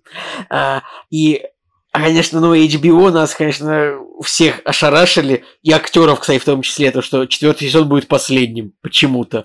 Потому что, ну, как бы там казалось, что маховик истории ну, не, рас... не то, чтобы прям так раскручен, чтобы его уже заканчивать вот сейчас. Ну, это, конечно, это прям супер обидно, вот, я даже не знаю, ну, я вот э, тоже даже не знаю, смотреть его по, се... по серийно или подождать, пока все выйдет, потому что, ну, по серийно смотреть это всегда больно. Но, но смотреть всегда очень сильно хочется. Еще раз, 90 метакритик зеленый четвертого сезона. Я, я, скорее всего, ну, это, я уверен, что это как прошлое, это будет разъеб. Извините. А, также, вы, также выходит второй мы сезон это, сериала. Мы это запикаем. Ну, это будет отлично, если что, я сказал такое слово. Также выходит второй сезон сериала «Шершни» Yellow, Yellow Jackets. Метакритик 77. Тоже первый сезон великолепнейший абсолютно абсолютно великолепнейший сериал про женскую футбольную, баскетбольную команду. Прям абсолютно великолепнейший, Николай. Ну, что-то я про него, кроме тебя, вообще не слышал хороших отзывов. Говорят, нудный. Абсолютно, я, конечно, тебе доверяю. Абсолютно великолеп, великолепнейший сериал про женскую баскетбольную, футбольную, забыл какого вида спорта команду, которая упала на острове, и там случается такой, э, ло, такой лост, как бы с флешбеками обратно, с флешфорвардами вперед, со скрытиями персонажей и со всякой дичью. И поэтому, ну, в в общем, тоже вот прям... Вот эти два сериала, вот, вот значит, для меня вот «Шершни» и «Наследники» — это вот база этой весны, как бы вот. А, Ю досмотрел, и вот я буду ждать, пока эти сериалы тоже выйдут побольше серий. Как бы вот так вот. Ничего. Да, ну еще можно сказать, что у Шазама 2 Metacritic 47, он, он провалился. Э, поэтому Блин, там много историй связано с Шазамом на самом деле.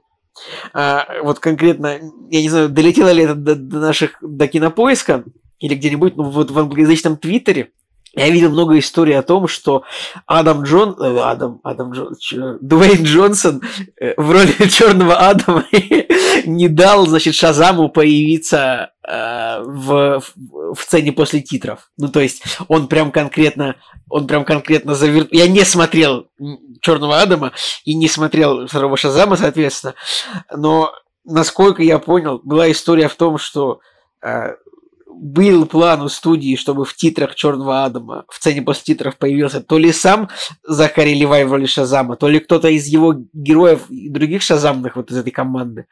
Но Адам... Да что ж такое? Дуэйн Джонсон... Адам Джонсон... Почему я.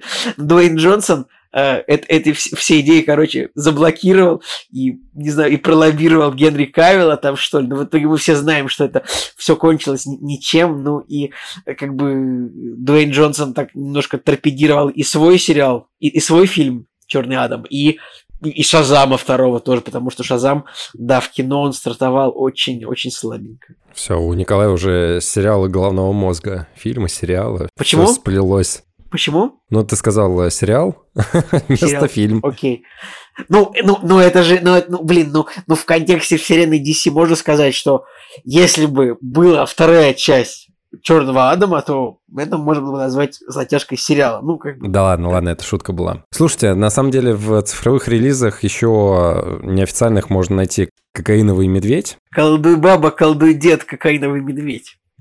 Да, и Какого? на самом деле еще из цифровых релизов я обратил внимание, вы сейчас, наверное, посмеетесь, но я обратил внимание на сериал, который на премьере выходит, называется «Колотушка». Я такой, типа, ну что за название, типа, русский сериал вот это на каких-то вот этих всяких штуках, но я даже ММА не очень люблю, ну, в смысле не очень, я вообще его не люблю и никак никогда не смотрел и так далее. Но там играет Юрий Насонов, это чел, который играл э, подонка в «Первом майоре Громе», и он мне там дико запомнился, и я такой думаю, ну ладно, я посмотрю трейлер, и внезапно даже трейлер э, выглядит прикольно, поэтому если кто-то смотрит русские сериалы, то вот э, мне даже показалось по трейлеру, что прикольно.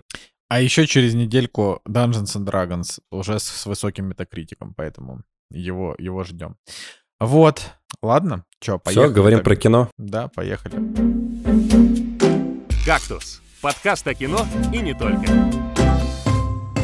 Итак, первый фильм у нас на очереди на обсуждение «Вавилон», который был номинирован на, на этом Оскаре, но он был номинирован на проходных э, номинациях. То есть э, у него был лучший саундтрек, лучшие костюмы, лучшая работа художника-постановщика. И даже в этих номинациях он не выиграл, но с моей точки зрения, я считаю, что даже в этих номинациях он должен был победить. Ну, саундтрек, это, это просто, ну, это просто странно, что... Это просто странно, что он не выиграл лучший саундтрек, потому что такой вели- великолепный саундтрек написал, как бы, скажем так, дежурный композитор режиссера Демьена Шазела, Джастин Гуровец, Хоровец, как так его фамилия звучит, Вот просто, ну, просто великолепных, великолепных мелодий, там, целый на- набор. И Да, выиграл Блин, у нас у- на у Западном меня- фронте без перемен. у меня, были, у меня был какой-то разгон, я думал, так, мы обсуждаем Вавилон нашей эры с Вином Дизелем. Вы такие, нет! Я такой, так, мы обсуждаем Вавилон 2005 года с Брэдом Питом. Мы такие, мы, я такой, мы обсуждаем Вавилон с Брэдом Питом. Вы такие, да, да, так, Вавилон 2006 года с Брэдом Питом. Вы такие, так- вы такие, нет! В общем, вот так вот. Нет, не смешно. Ну ладно. Ну, короче, как-то вот его нигде не номинировали, он э, не собрал э, кассу, то есть э, в прокате даже люди на него не пошли. Оценочки у него такие, типа 7,5, там 7,2, ну и как-то вот все средненько. Ну и я подумал, что, ну, наверное, они там сняли про какую-то тусовочную вот эту голливудскую тему. Причем я даже трейлер-то в свое время не смотрел или как-то мимо глаз э, пропустил, не особо концентрируясь на нем. И вот э, сложилось ощущение, что секс, наркотики, рок-н-ролл, и, видимо, без э, какого-то сюжетного правильного вложения, да, какой-то идеи. А оказалось, что мы такие, ну давай что, вот какой фильм будем смотреть на выходных? И я думаю, ну, посмотрим «Вавилон». Он есть уже в хорошем качестве. В принципе, я такой, ну, там раз есть Брэд Питт, ну, хотя бы на Брэда Питта посмотрим, если фильм не очень. Но потом я такой, ну, 7,5, ну, наверное, все-таки нормальные оценки. Короче, вот э, по первому впечатлению, смотреть, не смотреть, было все противоречиво, потому что про него никто особо не говорил, на Оскаре не номинировали, и ты такой, ну, окей, ладно. И начинаем смотреть, и тоже вот первые там э, пять минут, если вы еще не смотрели, то я вас сейчас предупрежу, потому что это не является, наверное, каким-нибудь спойлером, но предупредить стоит, потому что в первые пять минут э, на камеру, на зрителя э, льется слоновье дерьмо просто огромной кучей, огромным фонтаном, который не прекращается. Я такой, ну, все понятно. типа, почему у него нет? Но дальше как бы такой разгон начинается, и чувствуется э, каждая деталь в этом фильме, каждая актерская работа. И поначалу даже непонятно вообще про что кино и что оно из себя представляет, но даже по первым там 20 минутам вот по этому прологу, который есть в картине, уже понятно, что это что-то супер интересное и что-то впечатляющее. И э, фильм про что? Фильм про опять у нас э, про переход из э, немого кино в звуковое и как вот этот проблемный переход, он повлиял на актеров, а почему которые... опять? Ну, потому что... Где еще было? А, окей, окей. В фильме «Артист», который выиграл «Оскар», там же какая была проблема? То, что там был актер немого кино, и он потерял славу, а когда началась звуковая эра. Ну и где-то еще это на самом деле было. В общем, мне кажется, достаточно популярная тема. И, в общем, здесь э, актеры немого кино, что персонаж Марка Робби, что персонаж Брэда Питта, они не могут э, влиться вот э, в новую тусовку. Ну, просто вот то, о чем ты рассказываешь, как бы фильм идет 3 часа 10 минут. На самом деле, это неправда. Он идет, это ровно, фильм он, не... он идет ровно 3 часа. Там 10 минут идут титры. То есть он не идет 3 часа 10 Меньше минут. Меньше они идут. Не-не, вот прям, прям, прям они, они реально вот ровно на 108, типа 180 минут Слушайте, ровно У меня было ощущение, что фильм идет 5 часов. Ну, то есть я типа смотрел и думал, господи, сколько здесь событий и сколько времени уже прошло. То есть субъективно где-то я такой, ну, наверное, часа 4-5 я уже смотрю этот фильм, потому что он как-то все не заканчивался, не заканчивался, не заканчивался. Ну, а про сюжет я сказал в общих Короче, чертах. я, я, просто, я, я просто хотел здесь чуть-чуть добавить, что типа что как бы это настолько всеобъемлющий фильм, то есть здесь столько всего, что как бы здесь, во-первых, титры, ну, то есть не титры, а название фильма появляется на 30-й минуте. Здесь э, как бы... Тоби Магуайр ну, это, появляется это... на 140-й минуте. Да, ну то есть это фильм, это просто, это очень большая история, э, там, очень большое такое признание любви в кино, к кино, а, Блин, я так не, том, что вот это не хочу тебя оскорблять, но я так ненавижу этот вот этот вот киноштамп, там, ну, типа, это, ну, типа так однажды, много таких. однажды в Голливуде, типа, это признание. Бро... Так все правильно. Ну, а сколько да. таких фильмов? Ну, однажды это... в Голливуде Хранитель времени Скорсезе, да и этот. Да и нет, таких фильмов гораздо больше. Ну, типа. Не, ну ладно, понятно, что их больше. Короче, э, тут, э, ну это как бы глобально можно сказать, что это там фильм признания любви к кино.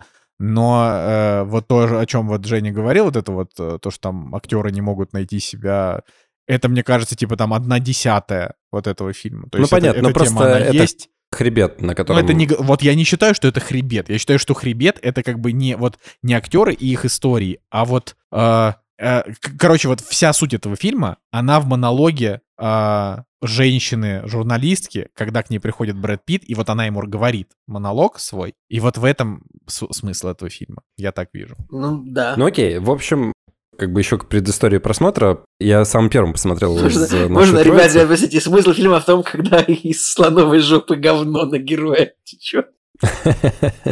А, короче, сам первым посмотрел эту картину, и мы ее до этого такие, что будем смотреть Вавилон? И мы такие, ну нет, что-то как-то отложили, посмотрели другое и так далее. В итоге, я когда смотрел, меня настолько сильно эмоции захватывали, я прям кричал от удовольствия, то, что я вижу на экране, потому что это было сравнение тому, что я смотрел, когда однажды в Голливуде. Также было круто с точки зрения захватывающих каких-то вот этих вот дух эмоций. И, соответственно, во время просмотра я прям ребятам писал о том, что, господи, я вообще не понимаю, как это так произошло, что его все пропустили и так далее. Понятно, что здесь очень много всего, и любовь к кинематографу и так далее, и так далее. И в конце весь этот смысл, он раскрывается и нужно отдать должное Шизелу о том, что там прямо в конце он а, нарочито повторяет слова, которые были сказаны в начале, которые как бы говорят о том, к чему этот фильм вообще подводил э, до самого конца. И если бы он этого не сказал, наверное, нужно было бы, наверное, чуть больше времени подумать, вспомнить вообще, с чего фильм начинался, чтобы допереть. А так здесь прям в конце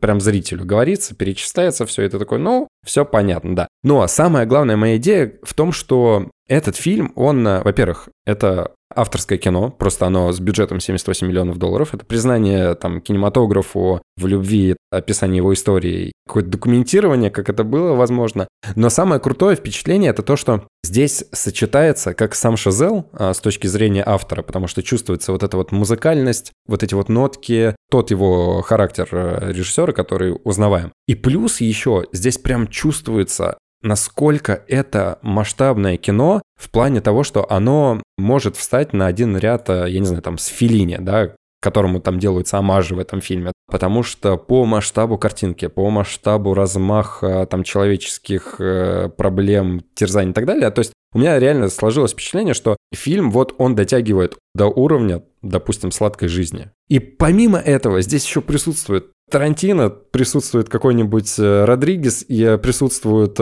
ну, давайте не забывать, Линч. что еще, во-первых, тут присутствует и сам Шазел. Ну, потому что этот фильм, он все Так я говорю, так я говорю. Я в самом начале сказал, что Шазел здесь э, узнается, да, но помимо этого, там, я не знаю, Линч, Тарантино и еще, еще, еще, там, куча омажей всяких и так далее. И это прям супер круто. Но самое главное, вот э, за что я вообще этот фильм полюбил, это выборочные сцены из этого фильма. То есть э, он сам по себе вообще состоит из каких-то вот блоков, да, которые переходят из одного в другое. Но самое крутое, что мне очень понравилось, это когда первый раз э, персонаж Марго Робби э, снимался в звуковом Вообще кино. Вообще великолепная сцена просто, я там просто кричал там в моментах, Это когда... просто, я такой, почему этому актеру не дали второстепенную роль, хотя бы номинацию?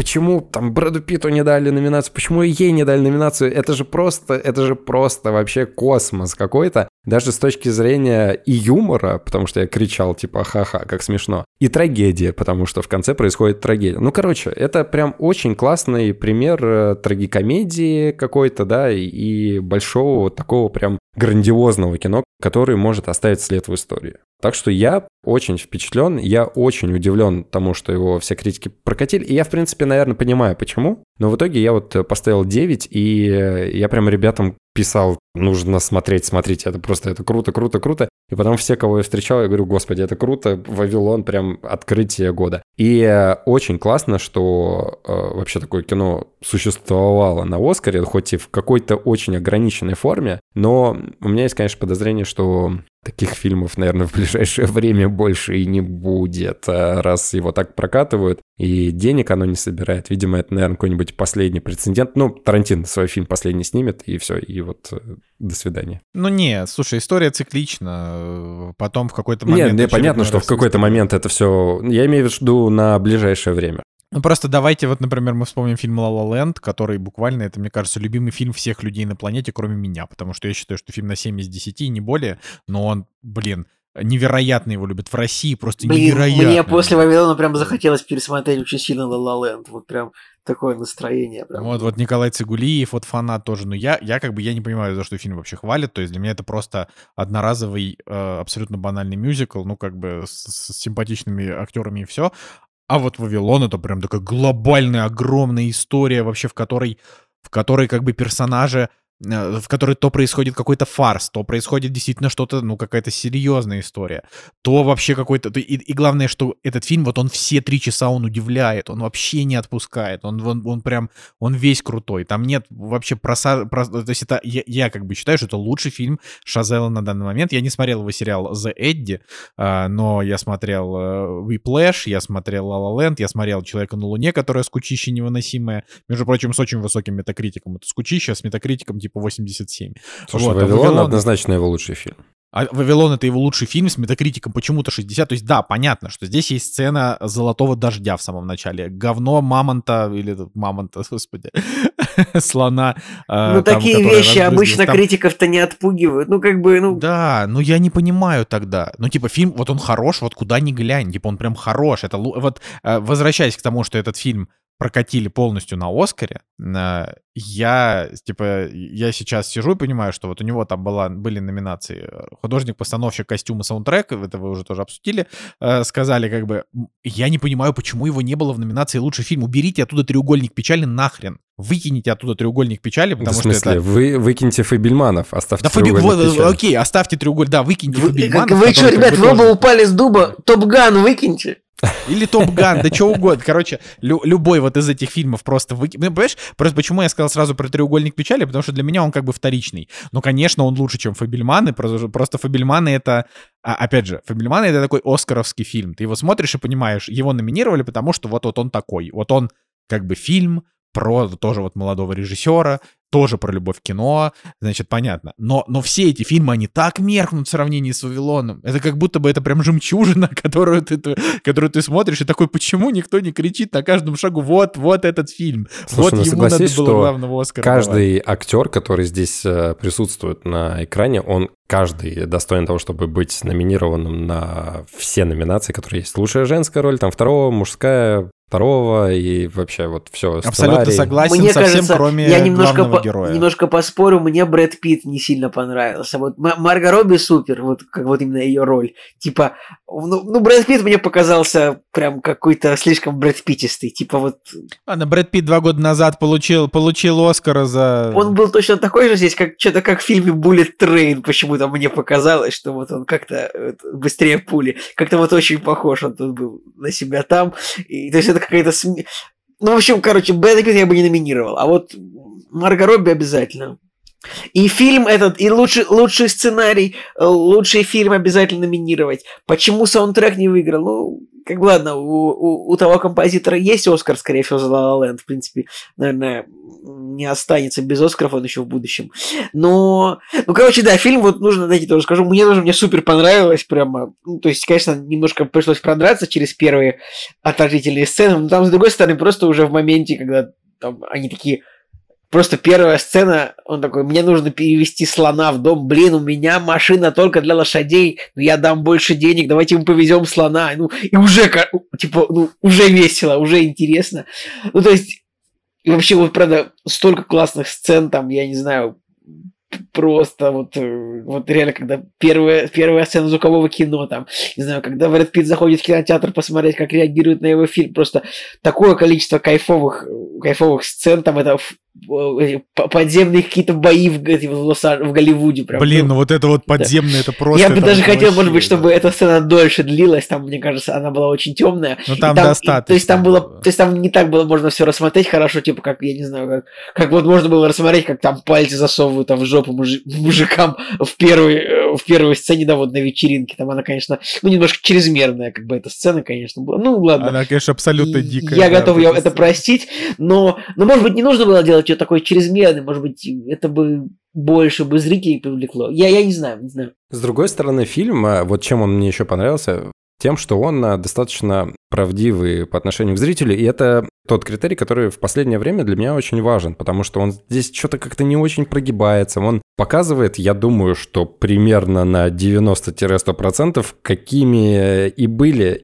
и, может быть, даже до сих пор остаются голливудские всякие тусовки. Я прям верю, что, скорее всего, так и было. И поэтому для меня он прям такой открытие. Вот он тебя показывает, э, смотри, как оно было, и достаточно честно и актуально. Да, понятно, что есть фантасмагория какая-то дикая с э, вот этими э, боями, подземельями, кругами ада и так далее. Но все равно даже вот э, включая вот эту фэнтези составляющую, это все равно смотрится прям ошеломляюще.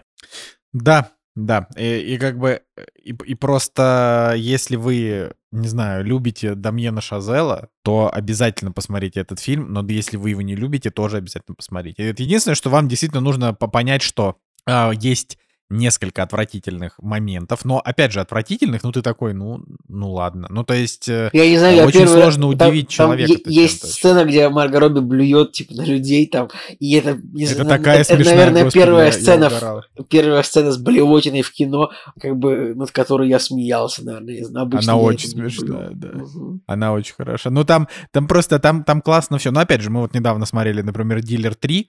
М, Там в конце, э, в конце этого фильма ну, это вообще жанр никак не связан, но, к слову, там о мерзости. Там прям такая очень натуралистичная сцена о том, как э, чуваки расчленяли там другого чувака, потому что там надо было. И это было так все очень буднично снято. Все еще говорю, посмотрите, пожалуйста, трилогию «Дилер», это просто охренительные фильмы. Вот, но да, вот там это было, ты смотришь, и там прям вот, ну, то есть прям, вот. А то, что здесь, ну да, как бы, да, блевотина, дерьмо, но, блин, чё, кто это из вас, что ли, не блевал никогда или в туалет не ходил? Ну, то есть, ну, да, мерзко, ну, как бы, это, это нужно быть прям сильным ханжой, чтобы не увидеть за вот этим того, что фильм-то очень крутой. И финал, вот я тоже, я смотрел, и у меня тоже слезы на глаза наворачивались, как у главного героя, потому что я такой думаю, да, блин, это все вот про наше родное, мы, мы вокруг этого вот вокруг этого цирка мы уже 7 лет наш подкаст записываем. Или сколько уже? 8 лет уже через месяц будет. Или через неделю, когда, господи, у нас мы в апреле же запустились 15 года. Уже вот вокруг этого цирка мы и крутимся, потому что это кино, оно нас всех объединяет. Вот это вот ты смотришь, и вот и у тебя как бы заход, ты понимаешь, что, блин, Демьен Шазел прям постарался. Он прям постарался, он вложил в эту душу, и на него просто говна наложили. И, и критики Слоновьева. завалили плохие. Слоновьева, просто плохие оценки. На MDB у него 7,2. Да вы чё там? Вы чё там? Алло, очнитесь, вы чё там? Я бы сказал э, словами главного персонажа о том, что мы себя уже ощущаем частичкой этого мира. Должен вам, кстати, сказать, что у фильма «Тар» э, кинопоиск 7.2, MDB 7.5. У него примерно такая же ситуация. Он, в общем-то, тоже людям не сильно прям зашел. Вот, поэтому... Поэтому что-то вот как будто бы, я не знаю, может быть, американский зритель, он такой, дайте нам Топ Ган теперь, мы хотим Топ Ган смотреть. Не знаю. Но, опять же, я-то как раз, в отличие от Николая Цигулиева, ничего против Топ Гана не имею, но... э, но, но мне непонятно, опять же, и особенно в сравнении с La La Land. То есть, да, окей, La La Land — это такая простая история любви, э, она же мюзикл э, и, и прочее, но, но, блин, ну там фильм примитивный, может быть, милый, обаятельный, хорошо, но примитивный. А этот фильм, он вообще не примитивный, он оригинальный. И как бы, и вот если, например, кто-то прочитает описание, там, типа, актеры э, немого кино пытаются найти себя в новой эпохе со звуком, то есть это, как бы, кто-то может подумать, что это есть какие-то параллели с фильмом «Артист» французским, который когда-то взял Оскар, но их нет, нет, это вообще разным фильмом, вот вообще разным. Вот, поэтому, поэтому вот такие вот дела. Очень классно, 9 из 10, 9,5. Ну, вот прям очень понравилось. Вот. Ну что, давайте дальше. Что у нас э, на повестке дня еще?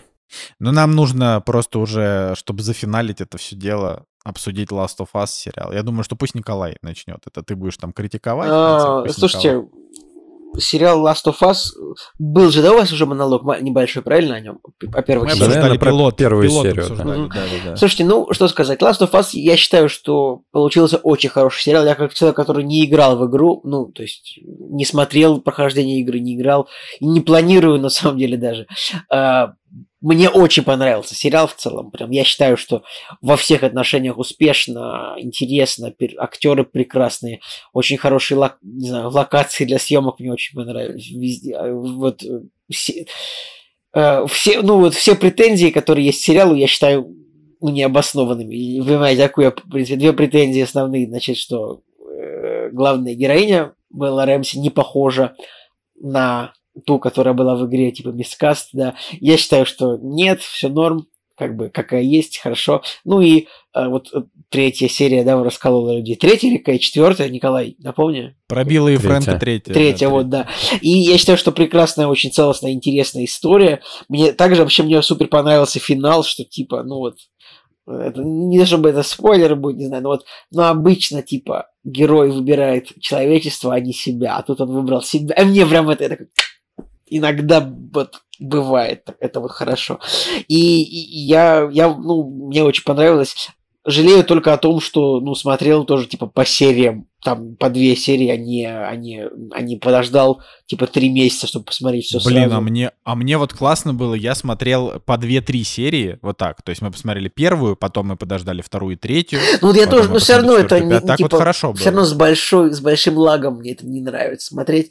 Поэтому вот, ребят, если вы до сих пор не добрались, обязательно посмотрите. Как бы я считаю, что вот там, и Крейг Мейзин, и Нил, как он там, Дракман, Дрюкман, как его фамилия правильно читается, Николай, наверное, ты лучше меня знаешь. Дрюкман. Ты Дрюкман, мне кажется. Нил Дрюкман. Дракман его фамилия, Нил Дрюкман. Дрюкман, какой Дрюкман? Нил Дрюкман и Крейг Мазин. Крейг Мазик еще скажи, Вот это я- вот это я.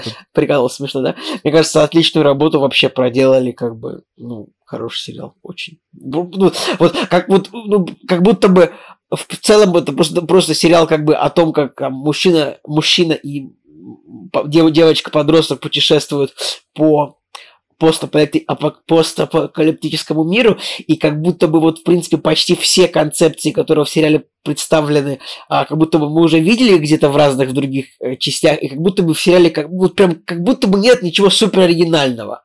Но вот все, что как бы по все, что как бы вот скомпилировано, все как бы сделано очень качественно, очень очень интересно. Мне понравилось, мне понравилась в этом сериале такая идея. Я не знаю, это лежит на поверхности или это, э, это есть вообще. Я заметил то, что типа герои путешествуют между разными политическими устройствами общества. То есть типа они начинаются вот в э, начинает а, начинает герой Педро Паскаля э, вот, в городе, который контролируется Федрой, типа в этой карантинной зоне. Ну, это, мы будем считать, что это какой-то полувоенный фашизм или что-то такое. Да. Потом он попадает, а, значит, э, в тот город, где все контролируется женщиной-повстанкой, то есть это какой-то э, какой-то анар... какой-то анархизм, то что-то такое. Потом он попадает, значит, вот в тот, в тот город, где живет его брат, и это а какой социализм, коммунизм. Вот.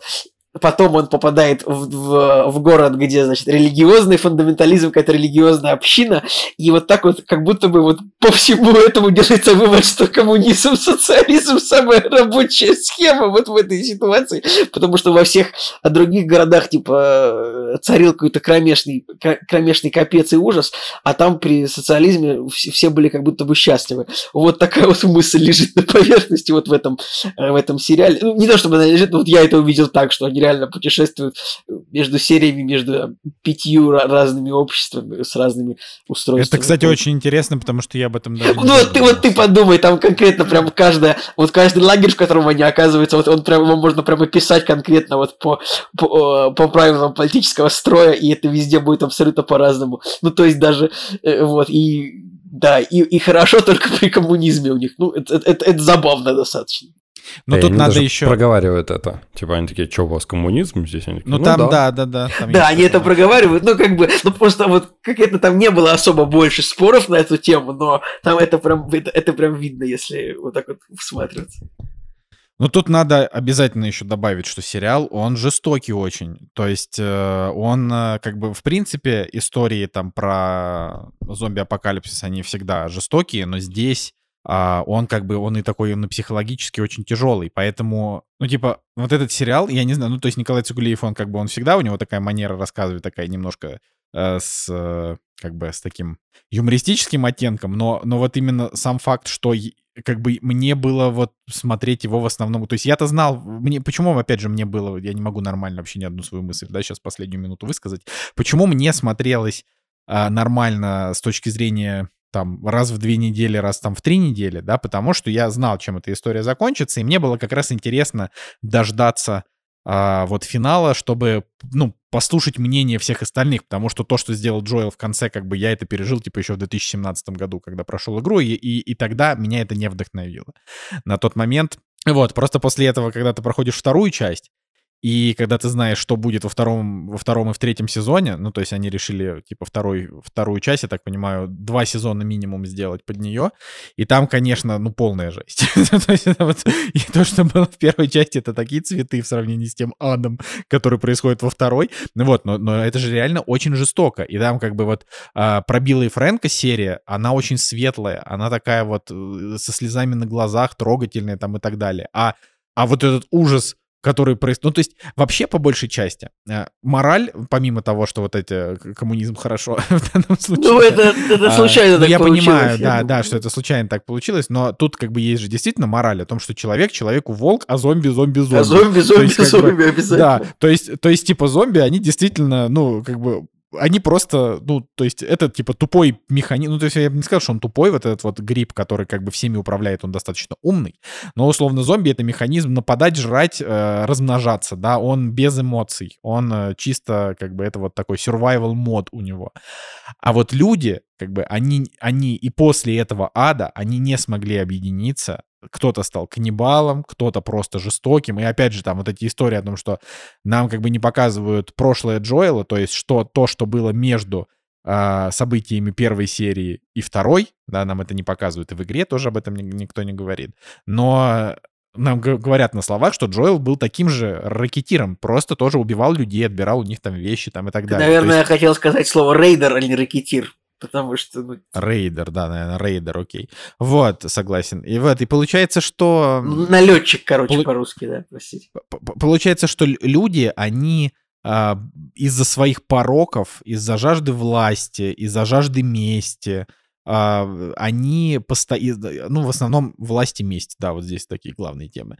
А, из-за этого они все время что-то теряют. Вот, например, если мы вспомним серию про а, вот эту вот общину, где женщина там стоит вот это вот во главе, и где она буквально поднимает всю тусовку ради того, чтобы поймать одного человека, который, да, он их предал, из-за нее, из-за, и там из-за них погиб ее, кто там был, ее брат, а, который был до этого их предводителем, и он был, очевидно, хорошим человеком, то есть там, ну, понятно, это, это типа не, не самые поганые люди э, как бы в этом лагере, хотя там тоже показано, как они там обращаются с заключенными, ну, короче, так они себе, но не, не самые плохие, исходя из этого мира, но видно, что вот она, э, она как бы пожертвовала, то есть она пошла на риск, э, поставила на кон просто жизнь, там, я не знаю, всех своих, э, все, все, всех своих, там, я не знаю, во военных или кто там, ее там, не знаю, охранников, охранятелей, и как бы, и поплатилась за это. И вот весь сериал, вот он о том, что кто-то связывается с главными героями, и он, и он, и он за это поплатился.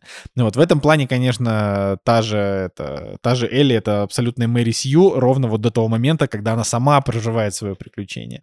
Вот, и, в общем, это мне, мне сериал понравился больше, чем первая, первая игра. Вот, мне понравился больше, потому что классный Педро Паскаль, потому что Белла Рамзи тоже замечательная абсолютно. То есть она, конечно, она вообще на Элли не похожа, но она прям крутая. Я сегодня вычитал в каком-то телеграм-канале, там чел такой говорит, да ты на ее лицо смотришь, она такая стрёмная, что бога ради, да отдайте вы ее на, просто на, на это, на растерзание там врачам, ну да пофигу вообще плевать на нее. Я такой думаю, да пошел ты к черту, это же, это ты, Джоэл у тебя забыл спросить, псина.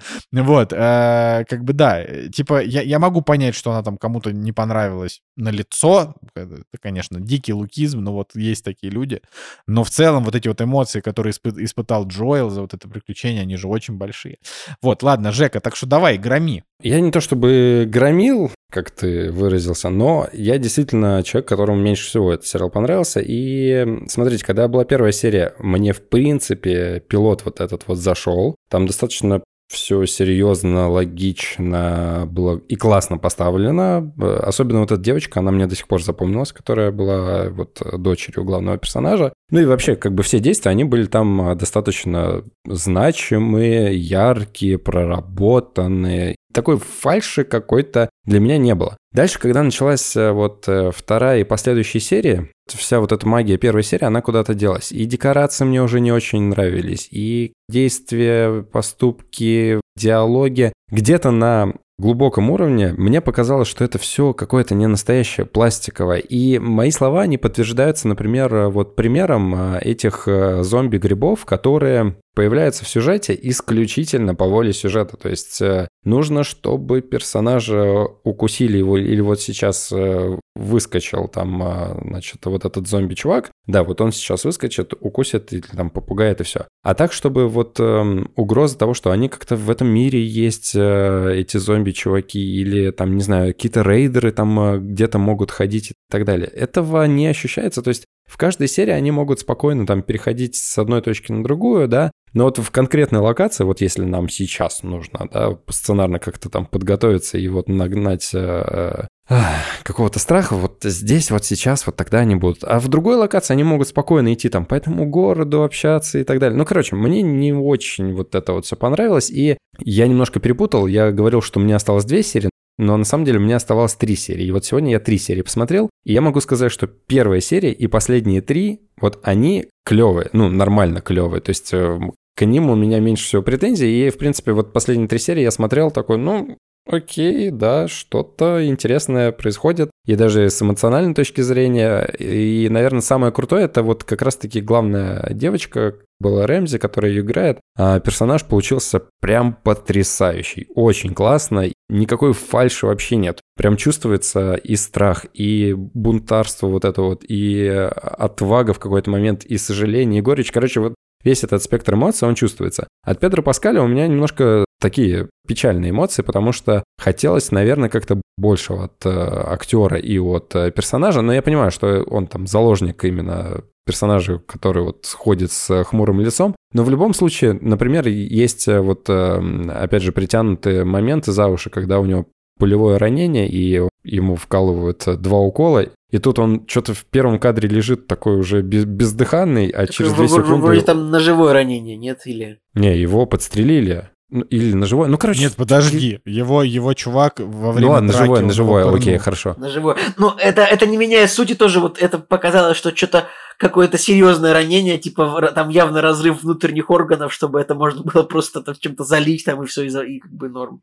Ну, ну, ну, это сериал, окей. И ты такой, оп, и через э, секунду он уже как терминатор такой, о, я сейчас там всех убью, и все, и все с ним нормально. И, э, в этот же момент происходит диссонанс, потому что э, вот ты смотришь на персонажа, и последние три серии, да, и ты прям видишь, как у него сидеют волосы, отрастает борода, там больше грязи на лицах, больше морщин, и как он меняется вот внешне. То есть с этой точки зрения там есть проработка, да, и это касается и других моментов. Пыль на заднем плане какая-нибудь или еще что-то. То есть какие-то моменты, они прям супер круто проработаны и очень классные. А какие-то моменты, они прям реально притянуты за уши или какие-то второстепенные, или банальные. И я такой, ну, я чувствую пластмассовость где-то внутри. И поэтому меня это не устраивает. И где-то в середине, вот, э, вот эти вторые, третьи, четвертые, там, пятые серии, мне вообще было так скучно смотреть это. Я сегодня себя заставлял смотреть продолжение, потому что диалоги там уже какие-то привязанные за уши. Они что-то общаются, с одного места идут, в другое место идут, особо ничего не происходит. Я такой, ну, блин. Поэтому э, я был приятно удивлен, когда последние три серии посмотрел, такой, думаю, ну, ну окей, да. И даже финальный якобы твист, когда э, вроде как бы необычный поступок от главного персонажа происходит, это такой, ну, окей, посмотрим, что будет дальше. Там самая прелесть в том, что чувствуется накал э, конфликта, зарождающего между вот девочкой главным персонажем. Это прям круто, потому что чувствуется благодаря их актерской игре. Это классно. Ну и вообще к актерской игре практически никого у меня нет э, претензий. Просто вот именно к м, ощущению вот этого мира, который как-то не по правилам живет, которые бы в моей голове вот сложились, исходя из вот этой эпидемии, из вот этого, э, из вот этой катастрофы. Касательно, например, третьей сцены, окей, э, третьей серии, у меня, э, опять же, нет э, каких-то предубеждений, нет претензий и так далее. Но вот именно в рамках э, существования вот этого закрытого города, вот этого дома, где есть все, там газ и так далее, и так далее, ну, короче, я вообще не могу заставить себя поверить, что в таком мире это могло бы существовать. Ну, Жек, ну там же, типа, просто это именно делается акцент на то, что главный герой, вот он по жизни, типа, сарвайвалист, типа, он всю жизнь занимался. Абсолютно, да, То это есть же это прям- логично. Он, это типа, он вот готовился Прямо к вот это, это его там хобби, это, я не знаю, как это объяснить, но вот он конкретно, он всю жизнь готовился, типа, к апокалипсису. Я понял, да, это я, я понимаю. Я имею в виду, что за все это время все так и осталось. Ну, то есть, да, там у него есть ловушки какие-то и так далее. Но даже когда происходит вот эта перестрелка, ну, что-то как-то, ну, совсем там по-детски все было. Ну, хорошо, давай, приведи пример. Я сейчас, это я сейчас не докапываюсь, мне просто интересно, потому что вот при, приведи пример фильма про зомби-апокалипсис, это уже изначально, да, такой очень жанр, типа нереализм, да, в котором не было тупых моментов с героями, потому что таких просто нет фильмов. Ну, типа, как, даже когда ты смотришь самое, я не знаю, там, серьезное кино, типа 28 дней спустя, или ты там смотришь, не знаю, короче, типа, база вот этой вот истории, в том ты вот говоришь, вот там герои, типа, вот когда зомби вылезли, чтобы на них напасть. Я просто помню миллион фильмов про зомби, в которых буквально герои, как вообще на них нападали миллион зомби, ничего не было, но в конце какой-то один зомби, который вообще просто случайно шел, вдруг его зацепил, и вот так вот. То есть это, это как бы, это классика жанра, мне кажется, штамп. Я немножко не это имел в виду. Я имел в виду, что этот мир, он э, по своим правилам не особо работает, и этим пользуются сценаристы, когда они такие, ну вот, а вот здесь вот выборочно будет э, зомби, который вот именно здесь э, появится в какой-то одной комнатке, который на них нападет, а в, в остальном округе не будет. Вот в первой серии это было по-другому. То есть в первой серии они там прям как-то нападали, и ты чувствовал вот эту взаимосвязь Подожди, так первая серия, это было начало угрозы. Это было начало эпидемии. Да а я тут понимаю. прошло 20 лет. Э, Все эти грибные чуваки уже как бы вросли, вросли в стены. Они там не главные враги. Главные враги это как раз... То есть вот, э, ну смотри, если мы говорим про игру, ну вот, а игра это все-таки у нас база, да, это наша, как бы, э, от этого отталкивается. По игре как было? Ну, типа, вот э, твари, они, ну, типа, они во всяких местах, куда нога человека, не, ну, как бы не ходит. А где человек обжился, уже все вычистили. Вот, это просто, просто для понимания. Поэтому, когда они идут по заброшенным каким-то там, не знаю, городам, где люди не живут, там, очевидно, есть твари. Когда они идут по незаброшенным, там нет. Третья или там предпоследняя серия, когда эти девочки оказались э, в моле и такие, ну вот мы сейчас будем гулять э, по этому молу, и, конечно же, там, э, ну, понятно, что это предыстория, ну и в какой-то момент там вот один этот гриб услышал их, да, вскочил там и укусил их. Ну, короче, это какая-то история с 1917, то есть, типа, будь я на их месте, я бы так э, беспонтово себя не вел э, в таких пространствах, как в 1917, где чуваки такие, ай, мы пойдем по полю разговаривать, и нас сейчас могут пристрелить, но мы, как бы, понятно, что мы по сценарию будем себя по-другому вести. Короче, чуть-чуть не работает вот это все. И, может быть, это будет смешно, но какой-нибудь собачий конуре, которая типа зомби-комедия вообще трешовая, там и то больше смысла и... Ну, не смысла именно, а вот именно проработанности, в какой момент зомби конуре.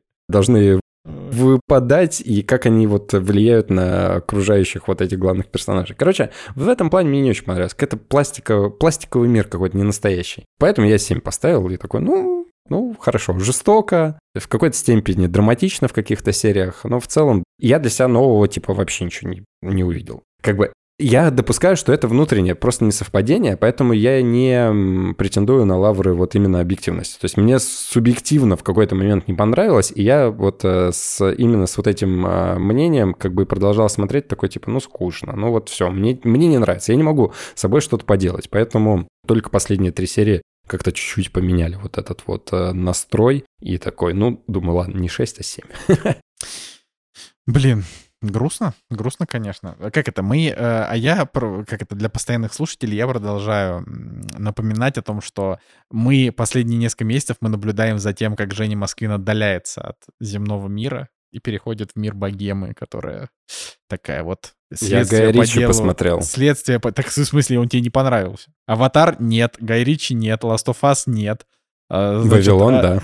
Э, Вавилон это как это? Это это кино для критиков, оно не зрительское. Потом, значит, а, как это, а фильм «Следствие по делу гражданина вне всяких подозрений» 67 -го года, вот это, это знаешь, как сейчас, это, короче, есть такой мем, где такой чернокожий чел, э, типа, листает картинки, он такой, е, скип, скип, скип, и потом что-то ему нравится, и он такой, и включается музыка. Вот такой мем. Вот, типа, надо, надо, надо, блин, кто нас слушает, сделайте, короче, сделайте такой мем про Жеку. Типа, что Жека скипает блокбастеры, потом появляется какой-то Слушай, ну нет, ну, фильм. я посмотрел, «Маска Зора» мне понравилась.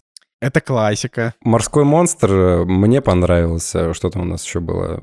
Вот это, кстати, Женя, я тебе простить не могу. Ну вот как так? У тебя, то есть ты, ты у нас тут, значит, включил эстета, да, то есть как это человек, который все, значит, это аватар, ават, аватар тупой э, Last of Us не, не впечатляет, вот это все, но при этом, блин, морской зверь, который просто, просто высосанный из пальца хренотища, вот она тебе понравилась. Кот это в странно. сапогах 2 мне понравился. Вот э, это исключение из Нет, не, я как это...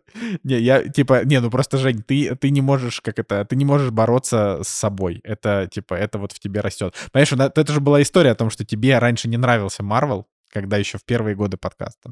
Потом тебе начал нравиться Марвел, и сейчас он тебе снова не нравится. А мне наоборот. Короче, вот мне, мне тоже, мне не нравился Марвел, Потом он мне стал нравиться. И я как бы сейчас вот э, как с такой симпатией к нему. Не знаю, наверное, я тупею, а ты умнеешь. Это чем, как это, это даже неплохо. Что ну не могут же все прогрессировать. Кто должен деградировать? Согласен, согласен, кто-то должен. Грибы. Да, да. Ну что, мы на сегодня обсудили прям плотненько так. Дофига, дофига. Мне тоже вот. кажется, что было очень хорошо, и даже ни одного, э, ни, ни, ни разу не сцепились жестко по ходу подкаста. Ну вот смотрите, ребята придержали Гая Ричи, поэтому стопудово, как минимум Николай Солнышко посмотрит Гая Ричи, и мы типа обсудим э, В смысле, мы все раз. посмотрим Гая Ричи, что его не посмотреть-то, господи, ну новый Гай Ричи, даже если это окажется, ну прям параша вообще, ну прям вот плохий, ужасный фильм, ну его, почему вы, что бы его не обсудить? Обсудим.